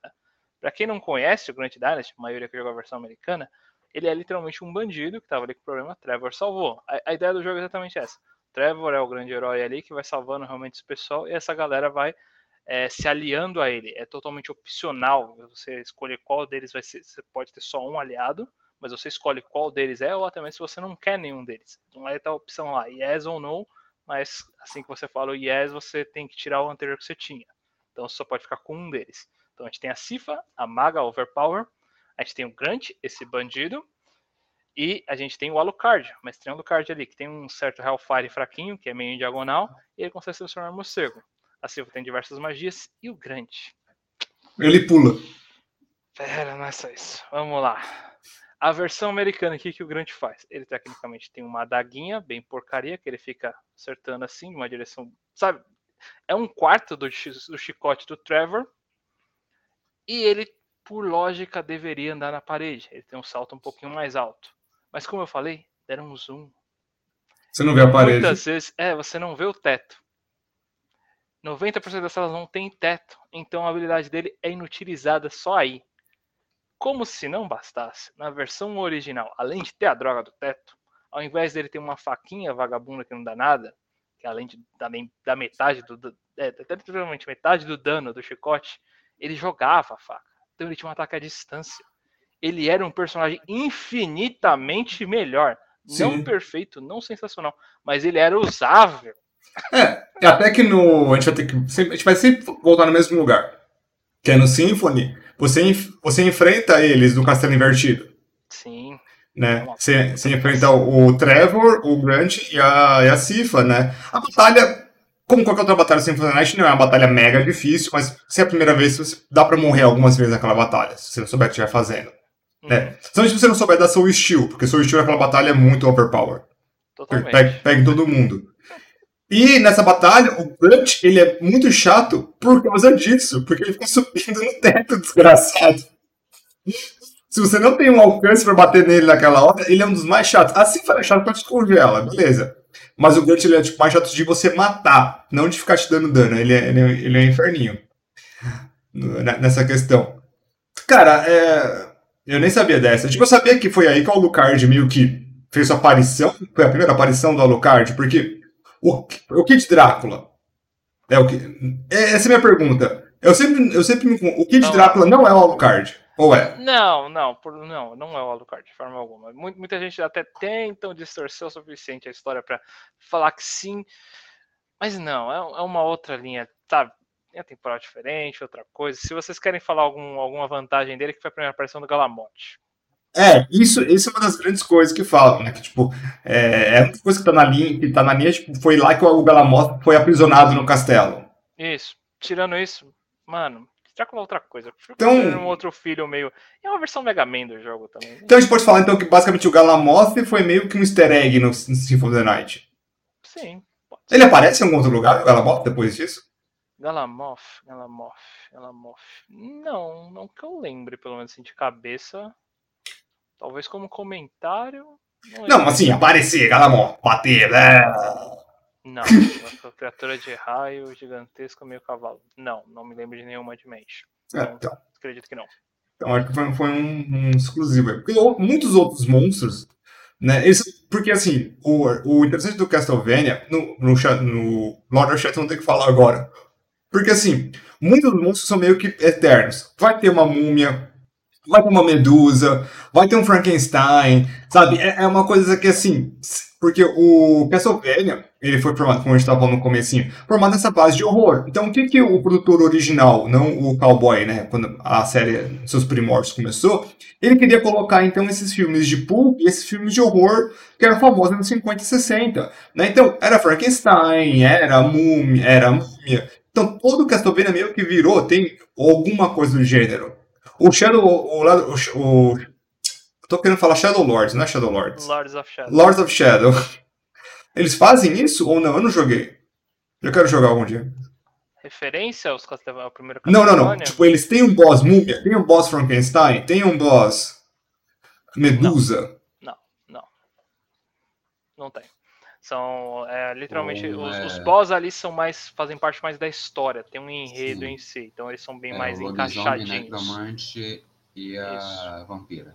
É, mas eles, eles têm realmente um motivo ali, Entendi. tem mais um pouquinho mais de lore. Eram realmente monstros mais jogados aí nessa primeira geração e foi seguindo Bora realmente para fazer assim. referências, mas É mais Van Helsing. é mais Entendi. um Helsing, sim. É, Pô, e pra ser sincero, vamos lá. Eu gosto muito do filme do Van Helsing. Mas também gosto, eu também gosto do Anjos da Noite.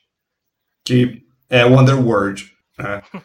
São filmes bons? Não. complicado. Cara, eu, eu falo, quando, quando são coisas como, por exemplo, esses dois filmes, né, a série Underworld, o Van Helsing e o Supernatural, são séries que eu falo, cara, eu gosto. Não são da melhor qualidade. Mas eu tenho que falar, porque mexe, mexe no, meu, no, meu, no meu gosto, tipo, cara, tem vampiro, tem morto-vivo, tem coisa dark, tem coisa gótica, é dentro da minha casa. Ah, é complicado, funciona. O Castlevania, então, ele, ele tem essa premissa, né? Dessa, este, pelo menos esteticamente, mais, mais dark. Eu acho que faz. Acho que entre todos os Castlevanias tem essa temática. Então, acho que você, não é que você precisa colocar a Medusa, você precisa colocar o Frankenstein. Mas você precisa fazer um, um uma truca ali. É, sim, é, eu acabei de dar uma lembrada aqui. O Castlevania Lords of Shadow 2, até que tem alguns monstros mais linkados realmente com o primeiro. Algumas ideias, até tem tipo uma medusa ali e tal, mas. é mais uma referência em questão, não, não funciona tanto, não. Lords of Shadow 2 é uma outra conversa. Vou, vou- já até adiantar Lords of Shadow 2, gente. Não é um jogo tão ruim quanto as pessoas falam. Eu entendo a mecânica do stealth de ser horrorosa, mas você literalmente só faz ela duas vezes no jogo todo. Então isso não é desculpa o suficiente. É, Eu sei que tá no comecinho do jogo, então isso linka mais, mas não se preocupem. E a jogabilidade dele é extremamente muito boa, sabe? De verdade. A luta do Lords of Shadow 2 leva o jogo todo e ele faz isso excelentemente bem. Eu gosto muito dele. Eu joguei Lords of Shadow 2 três vezes e eu gostei das três exatamente por causa da batalha. Mas toda coisa de lore, história que a gente estava falando tão bem no Lords of Shadow 1, o 2 estraga. Então, não leia os comentários, não preste atenção nos textos, não, queira isso nem saber dos personagens. e olha que eu- Era eu que tava dizendo. Eu gosto de Lord of Shadow. Do 1. Não, do 1. É tipo, o 1 é Hum. espetacular a história dele, o enredo, ele funciona muito bem. O Mirrors of Fate, que é uma continuaçãozinha ali desse enredo, ele já começa a dar aquela. "Eh", Mas ele tem um momento muito sensacional, que é exatamente na luta final ali com o Alucard versus o Drácula. É espetacular aquele, sabe? CG ali, a luta, foda pacas. Tirando esse daí, o Mirrors of Fate também pra mim é um jogo completamente descartável. E o Lord of Shadow 2 ele estraga toda a história e o enredo. Não compensa, os personagens se cagam legais. Mas a luta, a batalha, a mecânica de guerra ali é fenomenal. É tipo. Sabe, é de longe um dos jogos assim mais divertidos de você sem meter a porrada em criatura. Mas tá. Já falamos o suficiente de Lord of Shadow agora que eu falei dos três. Não, Eu é- acho. é suave. Mega suave. Pra gente terminar aqui, então, o, o, dar, dar um enredo final pro que a gente tá fazendo, então. É, tem duas perguntas, então. Eita lasqueira. Porque já falou dos Castlevanias e tal, mas Deixa, deixa eu só dar mais um. Tava falando do Castlevania 3. Gente, eu reclamei bastante da versão americana, mas a versão japonesa, além de salvar tudo isso, tem a melhor trilha sonora também deles. E tem, e tem diferença é um. Colossal. E tem um hack, tem um rum hack que você pode jogar a versão japonesa com uma tradução americana.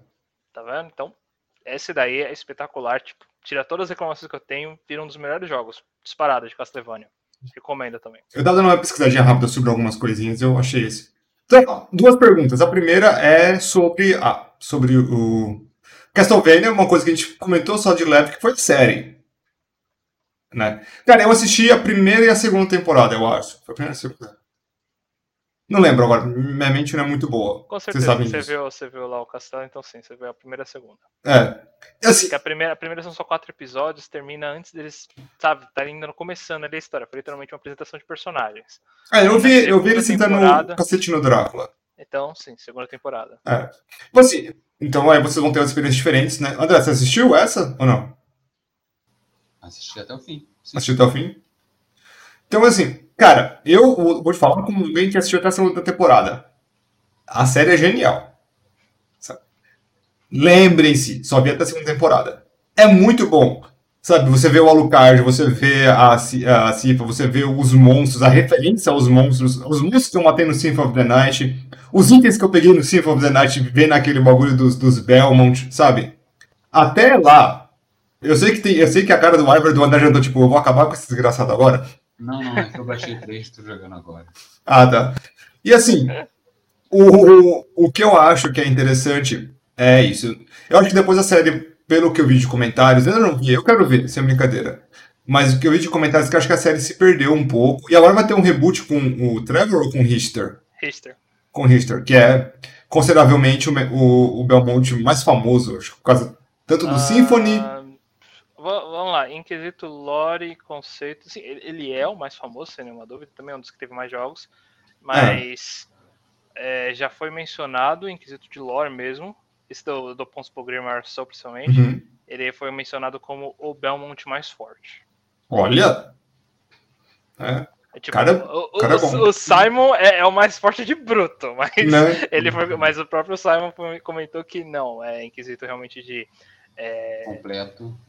É completo saber realmente uh, aquele negócio das magias todas que ele faz, a quantidade de movimentos ele ser mais habilidoso, principalmente a palavra habilidoso, ele é É, aquele blade, aquele blade dash dele é complicado. Exatamente, tipo, eu- eu lembro no Service, o próprio Simon comentou, apesar de eu realmente acreditar que eu consigo levantar mais peso do que você, mais criaturas e monstros, a sua velocidade e agilidade conseguiriam, e manuseio com chicote, conseguiriam me destruir com certa facilidade. Então, a Richter é o top 1. Exatamente. Mas o que vocês pensam sobre a série? Posso destruir? Pode. Cara, eu sou da temporada. Então, tipo assim, eu tô. Eu, eu tô assim, eu, eu. Vamos pensar que eu vi Sparta até a quinta temporada. Eu acabei num lugar feliz. Vamos Eu não vi as 16 temporadas depois disso. Vamos lá, quantidade. Meu Deus, a quantidade de problemas que tem aquela série. Vamos nessa. Primeira temporada, você dá uma assistida realmente. Pô, são os personagens que eu gosto numa nova dinâmica. Tá meio estranho, tá meio ali, mas sabe, você vê ali o, a chance de ter uma boa história e você quer isso. Parte importante, Koji Garashi deu uma boa trabalhada aí sim. Segunda temporada, como o Douglas falou, muitas referências a coisa que eu adoro, os personagens estão muito mais elaborados, é, o enredo segue legal. Tem algumas falhas, principalmente na pressa e na adiantação, mas é exatamente porque a série está meio curta e quiseram ir direto. Parte importante, Koji Garashi trabalhou ainda mais nessa parte. Cara, O assim, diretor- só pra. Uma coisa que eu achei mega legal foi a batalha contra o Drácula. A batalha em si é legal e tem até uma parte emocional. Sim, Tem uma parte emocional bacana. na batalha. Acho bem muito bacana legal. interessante. Trabalhou muito bem, o enredo e a história ficou fenomenal. Terceira temporada, nada com nada acontece, são três enredos ali que nem se conectam corretamente. Disparadamente, o Isaac começou a se transformar no melhor personagem. Já chega aí, relaxa aí. Outra, outra parte muito importante Koji Garashi começou, não podia mais trabalhar aí, exatamente porque o diretor aí da série, que já, já falou, deixou nítido claro que nunca nem jogou Castlevania, só jogou Castlevania 3, por isso que escolheu esse, não tinha interesse nenhum e estava literalmente querendo encher o, Koji de porrada pela quantidade de exigências que ele dava. Então, é aí que a gente começa a ver realmente o desando da coisa como um todo. Sim, a terceira temporada é, na minha opinião, um dos piores momentos da série como um todo. Apesar de ainda ter alguns momentos ali de referências, sabe? São pequenos ali, nítidos. Esse A material de animação ainda sobra, é né? Boa. É material de sobra, é isso, é uma boa, uma boa leitura. Então, você ainda consegue alguns pontos ali, a animação ainda é muito boa, mas não é de animação que a gente tá querendo, a gente quer realmente conhecer os personagens, levar ainda mais e ver todo o enredo. E ele falha miseravelmente aí. A miserable pile of secrets. Vamos lá, tipo, são, são literalmente três, quatro enredos tecnicamente, mas um deles quase nem conta. Primeiro nós temos o enredo do Trevor e da Sifa, que são literalmente o caso da igreja ali. Começa com nada e termina meio que num nada, só que ruim. Ponto. É basicamente isso que acontece. O único ponto positivo ali que a gente conhece é o Saint Germain, que foi um personagem do Curse of, o Curse of Darkness, que nem no Curse of Darkness foi usado direito. E aqui foi ainda pior. Saint Germain é o. o- O da cartolinha ali. Tá. Da cartola, um terninho vermelhinho, É branco, bardo. é um viajante de. Não, É, ne- ne- nesse, é um bardo, Nesse sim, é um ponto. No, no caso da série, eles colocaram ele como se fosse um viajante de dimensões, mas no jogo original do Curse of Darkness ele era um viajante no tempo. Uhum. Pequenas distinções. Mas ainda assim ele poderia ter sido bem utilizado. Não foi utilizado nem no Curse of. Darkness, nem aqui. Acabou aí a discussão. Beleza. Tá Segunda história, nós temos o Alucard na Bad. É super estranho, tá ligado? O Alucard que estava Cara, há milênios Se ali dormindo. fosse resumir a terceira temporada inteira, é. Eles quiseram fazer uma temporada inteira de desenvolvimento, desenvolvimento de personagem. Sim. Só. Então, É. você fazer uma temporada inteira de desenvolvimento de personagem, existem inúmeros motivos do porquê isso é ruim. Não desenvolveram a trama do mundo em si, sem personagens. Ou seja, a terceira foi a ponte para a quarta. Igual que a gente já reclamou, por exemplo, de God of War 2 para 3, God of War 5 ganhar jogo do ano, sendo que a mesma é uma continuação do 4, é o 4.2. É um ponto. é- é- mas tem como fazer o desenvolvimento de personagem ser interessante e legal, principalmente é numa série. Eu já acho que foi um problema você fazer a série, a temporada inteira, só isso. Justo. Ou seja, mas, mas daria pra fazer. Mas vamos... já, já chegou ruim. Justo. Dá pra fazer. Mas dificilmente você vai encontrar casos de alguém que fez uma temporada inteira, ou seja, já contando com uma quarta que, ah, vai, vão comprar, não precisa ser bom. Porque se você faz uma temporada inteira de desenvolvimento, você já está esperando uma, uma pós dessa. Mas beleza. Tá, então a gente teve esse daí do Alucard na Teve Bad. Sim. E a, a do Isaac, de longe, foi a melhor, que era realmente ele se descobrindo. Tá aí um bom arco de personagem que aconteceu. Foi bem interessante e bacana. Achei meio tosco ele ficar matando gente por nada também, mas whatever. Sim. E a gente tem o escravinho ali, pobre Hector. Meu Deus do céu. Ele já não é. É era engraçado, porque que o. É, não, o Hector no, no jogo, no Curse of Darkness, ele é um bom personagem. Ele é, sabe, ele é, sabe, ele é, ele é bruto, ele é birrento, ele controla as criaturas dele, ele é bem interessante mesmo. Eu estava muito ansioso em encontrar o Hector a primeira vez que ele apareceu, na verdade, na segunda temporada. Ele virou aquele garoto meio. É, eu já. Tá, mas ainda funcionava na segunda temporada. Agora, nessa terceira, meu Deus do céu. Ele é um pau mandado miserável que fica se fazendo de coitado ali e acaba sendo escravizado por nenhum motivo. E aí então a gente tem a cena final da terceira temporada que o André estava comentando, o último episódio, que é um horror. Eu quero deixar bem claro, é um horror. São duas cenas de batalhas e duas cenas de puro sexo, numa música de puro sexo. Fica estranho. A gente já entrou nesse negócio de de a música troca tudo. Fica que mega estranho. do Chuck- Não lembro se era Chuck Norris, acho que era do. eu- Lee. Eu- do Lee que tava trocando uma música e colocou um sentido totalmente diferente na luta. Eu, eu, eu sei que. É, eu sei que tem uma centena de pessoas que tentaram defender isso daí, que é uma visão artística e não sei o que, e a cena foi bem elaborada. Não foi. É bagunçado, é complicado, diminuiu muito a cena de batalha e era confuso. É Sim. verdadeiramente confuso. Diminuíram as cenas de batalha, que são de longe as melhores da temporada, e na verdade, tecnicamente as únicas, porque também não tem muita batalha lá. Como falou, é um enredo de personagens. E quando finalmente chega esse momento, tá em, jun... tá em conjunto. Tá em É, conjunto com outras desgracinhas. É, não, o cenas- do Cenas Ring, sexualizadas, pontos. onde fica direto trocando de cena, direto a câmera trocando de foco. É. Esse esse tipo de coisa assim. Né? Não vou, também não vou. Antes não- você querer colocar uma visão artística ou alguma coisa, digamos, sua visão de mundo como autor, o bruto tem que ser bom, boa Bem qualidade, elaborado, bem escrito. Sim. bem- Nada errado de você colocar uma coisa adulta, porque muitas pessoas que vão ver essa série, pelo menos, são adultos. Justo. Né? Nada errado em você colocar isso. Né? Não, na boa que literalmente é a parte menos. A minha parte mais podre disso, na verdade. Convenhamos que o problema foi literalmente. Você quer passar uma visão de mundo? Primeiro construa bem a cena. Sim. Isso serve tanto para esse caso, como muitos casos que a pessoa quer passar uma ideia. Não, mas tem que entender que isso é uma crítica. Cara, pode ser uma crítica. Mas construa bem a crítica. A crítica, se for uma crítica, ela tem. Ela, geralmente, se é a crítica, ela tem que ser ah, muito bem colocada. Você raramente vai conseguir colocar uma crítica se você não está falando que ela foi bem colocada. Isso aí é. É falar, geralmente. Essa, essa total pra- jogada lá e, putz. Foi o que eu falei, tipo, você, você não estava se importando com o Hector a temporada toda. E toda essa cena também, na cena final, é. E o Alucard também não estava ajudando muito no processo. O pior de tudo foi que aconteceu, pra quem não sabe, tipo, quem não conhece, nem assistiu, nem quer assistir aí, é, os, os Alucard ele tava tão sozinho que acabou encontrando duas pessoas que Uhum. Que meio que viraram seus alunos. Tiveram momentos até que ali bonitinhos ali, do Alucard voltando a ser quase uma, uma criatura de novo, parando de ficar tão na bad.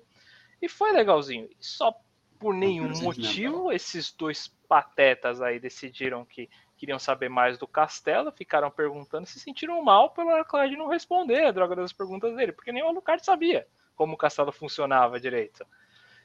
E com isso eles chegaram à conclusão que o Alucard só estava atraindo eles e quiseram fazer essa cena toda aí pra atrair ele na situação. É, mega surreal, gente. Tipo, vocês já estavam, sabe, estavam se conhecendo, se, se entendendo, se gostando ali no processo, todos eles, os três ali, vários momentos felizes, e só na crença de que talvez, quem sabe, ele possa atrair a gente, vamos matá-lo. Foi Ah, mega gratuito e do nada. num problema com a história humana. É. Assim, E a gente vai entrar no problema com a história humana. humanos já fizeram isso. Eu entendo que humanos fizeram isso. Tá, e a quarta, como é que ter, qual é o enredo final da quarta? Quarta temporada, o enredo final.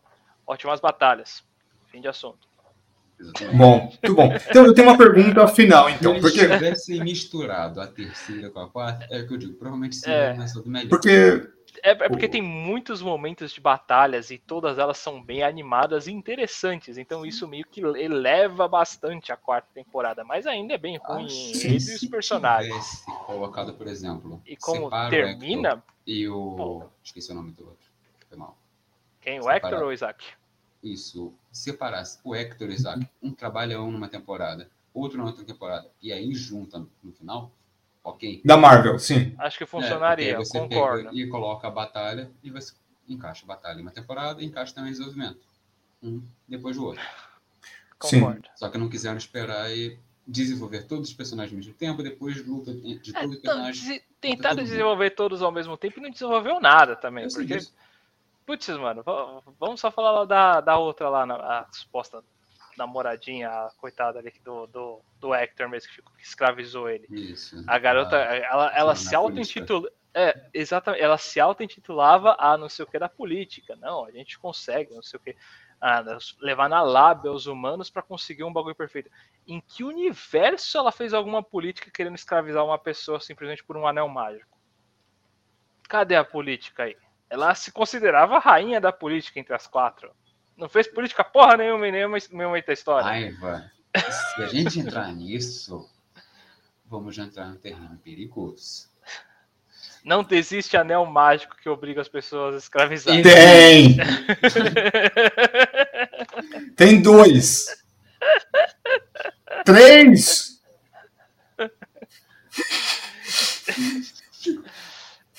Tá. Abaixa essa mão, Douglas. Abaixa essa mão, Douglas. Abaixa essa mão. Tá bom. Eles Ah, me é, convenceram. Dois deles são dourados. Sim. Beleza. Beleza. Pergunta pra ela que um deles pode ser de platina, tá ligado?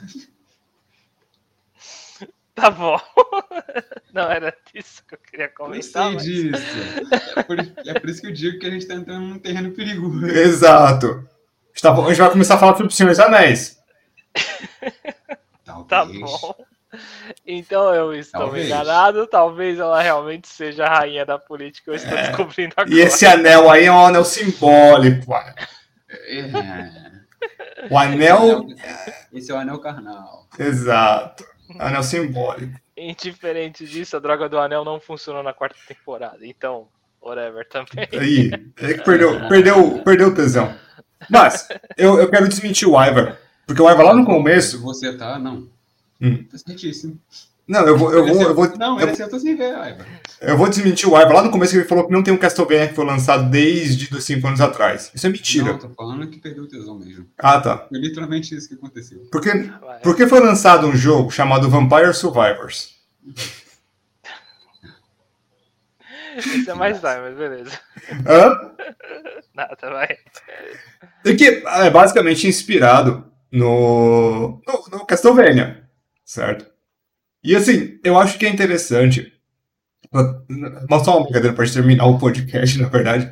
Porque eu acho que é interessante que, mesmo que Castlevania tenha vários altos e baixos, mesmo que tenha seja largado hoje em dia pela Konami, sabe? A Konami só quer fazer máquina de patinco, né? Correto.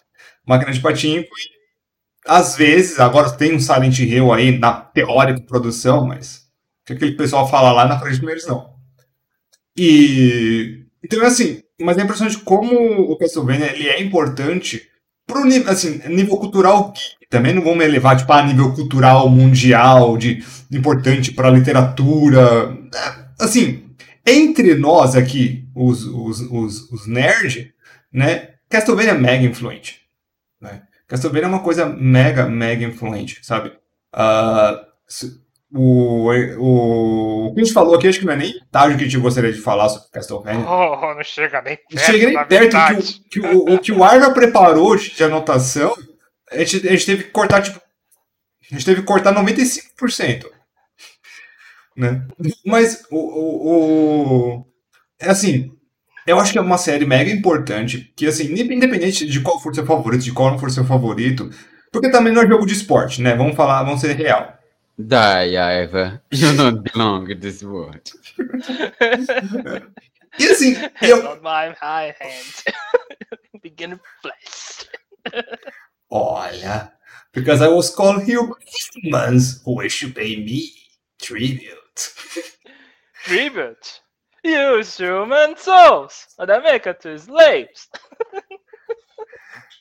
Perhaps the same could be said all religions. Não, não, não. Ah, que bom que ele colocou como religiões. Porque se a gente fechasse isso com o que estava seguindo antes do anel, ia ser tenso. Obrigado. Perhaps the same could be said all rings. A gente vai entrar no Senhor dos Anéis de novo. Não. Pior. Termina essa linha de assassino ainda. porque Eu tinha ficado o dia todo aqui. Hum, Tá. Mas não, era era só, era só pra gente falar o quanto essa série é influente, o quanto eu acho que ela, é, ela ainda é importante. Fora a brincadeira do Vampire Survivors, com o último jogo sendo lançado há 5 anos atrás, tendo uma série que é divisória de fãs, como o, o La- Lords of Shadow, tendo tipo seus baixos né, com outros jogos, é uma série que consegue cativar ainda muita gente. com- lá no imaginário né, de muita gente, serve aí como inspiração para jogos, serve de inspiração para muita coisa. A gente fez a comparação aí do Castlevania, os iniciais da- com Dark Souls. É uma comparação perfeita? Claro que não, mas sabe, não, não dá pra negar o quanto que essa série ela foi importante pra quem gosta de jogo mais dark, ou pra quem gosta de Metroidvania, pra quem gosta de jogo de exploração, pra quem gosta de, tipo, música muito boa em jogos. É muito difícil você ver alguém que faz alguma dessas coisas não vai citar a série Castlevania, qualquer um dos jogos, principalmente o Symphony, como, como referência. É, é genial pra mim. Sabe? Um jogo tão bom e esquecido pela sua empresa. Né? Então, a partir depois desse podcast ir pro ar, vou colocar então uma petição online para mandar para a Konami é, para você, para eles fizerem fazer um novo jogo. Você faz a petição e dão um real, né, por uma conta de um equino que nós mandaremos para Konami. Rolando cavalos. Eu não participei dessa ideia. Não? É, participou, só não nessa empresa. Não. Eu não, eu não disse nada. É, Eu concordo sim, muito pelo advogado pode contrário. confirmar. Né? Mas eu não falaria nada se fosse você. Pode Eu também não. Contra. É. Alguém tem mais alguma coisa pra Eu só queria dar esse, disclaimer final, porque é uma série que, apesar de não ter jogado todos como Ever, ela é importante pra mim, sabe? É no, é no nível pessoal. É uma coisa que eu gosto muito, é muito divertido. E, cara, é um jogo sensacional, genial. Jogos, todos. Assim. Não, não é você não, Douglas. É só. Eu imagino. Tô jogando agora. Ai, meu Deus. Aí encontrei o bichinho que fica pulando. Tá. Bom, eu não preciso nem falar o quanto eu gosto tanto, afinal de contas. Compro Essa é do original? verifico. Hã? Isso é do original. É, o do Warp Zone. O pessoal realmente fez uma. Todo. Todo um livreto aqui de história deles. Eu tenho dele também. Do, Ah, eu pensei que fosse a capa do jogo. Interessante. Cara, eu devia ter pego minha revista, deve estar deve tá no meu Essa é armário bem aqui interessante. Tem, tem bastante da lore dela. Essa daqui eu acho bem interessante mesmo. O pessoal aqui brasileiro fez um ótimo trabalho nela. Recomendo esse daqui. Cara, que essa Symphony of the Night é muito popular no Brasil. Muito popular. bem bacana. Então, sim, faz muita parte da minha vida. Eu adoro esse jogo e concordo realmente com o Douglas. Ele faz parte não, não- é, do, do universo geek. Vamos colocar dessa forma aí. Eu acho que é um pouco mais além do que isso, mas vamos colocar como universo geek como um todo. E nem só de Vampire Survivors também ele é, é, se referenciar a ele. O Ah, não. Metroidvania nasceu com Vania ali no meio exatamente por um, por um motivo. Então, temos uma cacetada de jogos que se inspiraram neles só por utilizar essa base clássica. É claro que a maioria deles vão querer o melhor, que foi Castlevania Symphony of the Night. Não à toa. Deal with it. Eu mencionar uma cacetada que utilizou como base, Death Gambit, Hollow Knight, mesmo que a gente veio comentando por aqui, claramente tem inspirações ali. Mais pro Metroid do que do Castlevania, mas claramente tem. Dead Cells, que também é muito famoso, não só se, se exemplificou tanto nele, como também vai ter uma próxima DLC que vai ter, tanto o Alucard quanto o Trevor, se não me engano, Trevor Richard? Acho que é o Richard, no próprio jogo ali dele, então tem uma cacetada de jogos que se inspiraram nele, isso demonstra o quanto ele foi importante na história dos videogames e eu É posso ainda, né? falar isso. É, ele é ainda, fato. Eu posso falar isso com bastante nomenclatura, porque no meu enredo aqui eu queria comentar o quanto a Konami foi importante na história dos videogames. Mas isso é um papo. É, é só pra, eh, tem uma coisa pra declarar, André? Fora imposto de renda. Eu nem notava isso, claro que não. Não é disso. Tem um ponto. Né? Mas, enfim. Cara, sinceramente, é mais pelo fato que, se a gente pegar e colocar na balança, hoje em dia é mais utilizado essas referências que foram trabalhadas em cima do que o próprio filme do Drácula. Com O certeza. Drácula é, é bom, mas ele não é tão usado assim como material de referência. Não, passou. um Passou, ele Passou. trabalhou um pouco até. Não, a eu- coisa que se construiu foram as mitos das fraquezas vampíricas. Mas Eu, eu brinquei com o Bram- sobre o Bram Stoker ali, sobre ser um jogo do Castlevania, mas, cara, é, é bem diferente. É, é bem diferente. O, o, Bram, o Castlevania, eu acho que ele che- ele chega a ser mais famoso que o próprio, a- a- o próprio livro do Bram Stoker hoje em dia, sabe? Ah, hoje em dia sim, sem nenhuma Com- dúvida. Com, com certeza. Né? Mas, é até interessante porque o, o Bloodlines eu tava comentando, ele é literalmente o do Brainstorm, a, a história dele. O enredo, Ah, tá. o enredo dele é claramente uma referência ao, ao Batman do Brainstorm. Por isso que tem o John Morris como o Belmont da vez, nem é um Belmont, Uhum. e o Eric Lecard pra, pra seguir na história também. Então, esse daí em específico é claramente referenciado a esse livro que você comentou. Sim. Então, falar que ele faz parte da lore não está errado. Não, não tá. É oficial. é oficial. O- a- os acontecimentos do, do, do, do Drácula de Bram Stoker passaram. Mas, assim, em questão de popularidade, o, o, Bram Sto- o Bram Stoker... É impossível de falar que o Bram Stoker não deu origem ao Drácula, porque o Drácula... A imagem Drácula só é Drácula por causa do Bram Stoker. Mas em questão de popularidade, hoje em dia, né, no mundo geek, tem gente que, tipo, jogou Castlevania, mas nunca leu o Bram Stoker. Assim, não tô querendo apontar o dedo, não tô falando que isso é feio. Então, acontece, isso aí ninguém tem obrigação de nada. E eu acho mega interessante. Ou como que uma coisa que se inspirou na outra, a outra fica mais famosa. É mega legal isso. Mega legal mesmo. Eu sou uma pessoa que tipo, mostrei pra vocês o livro, eu tenho o livro, eu amo o livro. Uhum. É. E assim, mas é, da- é, é- não, tem essa pirra de um é melhor que o outro. Cara, vai na, vai, vai na fé. É, vai total Não, na é fé. um melhor que o outro, sim, por questões de também do jogador de Devil May Cry. Estilo conta ponto. Estilo conta ponto. É que eu gosto muito de livro, então é Eu complicado. sei Bem. disso. Pode deixar. A Eva vai criar um livro aí de Castlevania pra tu. Ele já estava praticamente no prefácio, né? Né? O sumário foi o que escreveu no script. Isso é. Nossa. Tirar um ter print. Pelo menos 17 capítulos. No mínimo. Isso é porque teve. Os, os- os portáteis eu pelo menos deixei tudo numa linha só. Mentira, tá pra PS2, eu deixei numa linha só pra simplificar um pouco o que eu ia comentar sobre. Bom, Uhum. isso é um outro papo. Quem sabe um dia a gente volta aí É. eu, continuo- eu falo tudo que eu gostaria. Vamos lá, vamos fazer assim. sabe? Vamos lá, porque isso aqui é um experimento, né?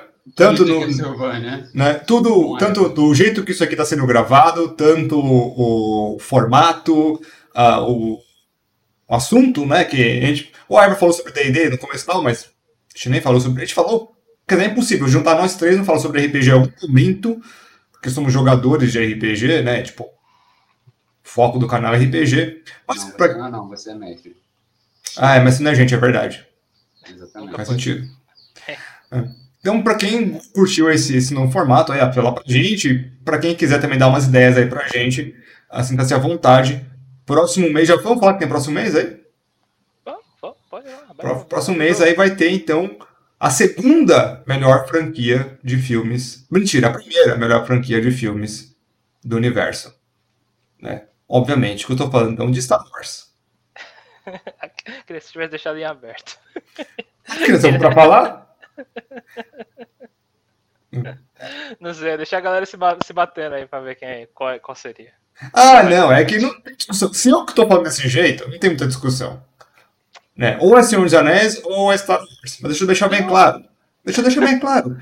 Star Wars é a melhor franquia de filmes, porque nasceu como filmes. Senhor dos Anéis é a melhor franquia de livros, porque nasceu como livros. Faz sentido. Tem um contexto.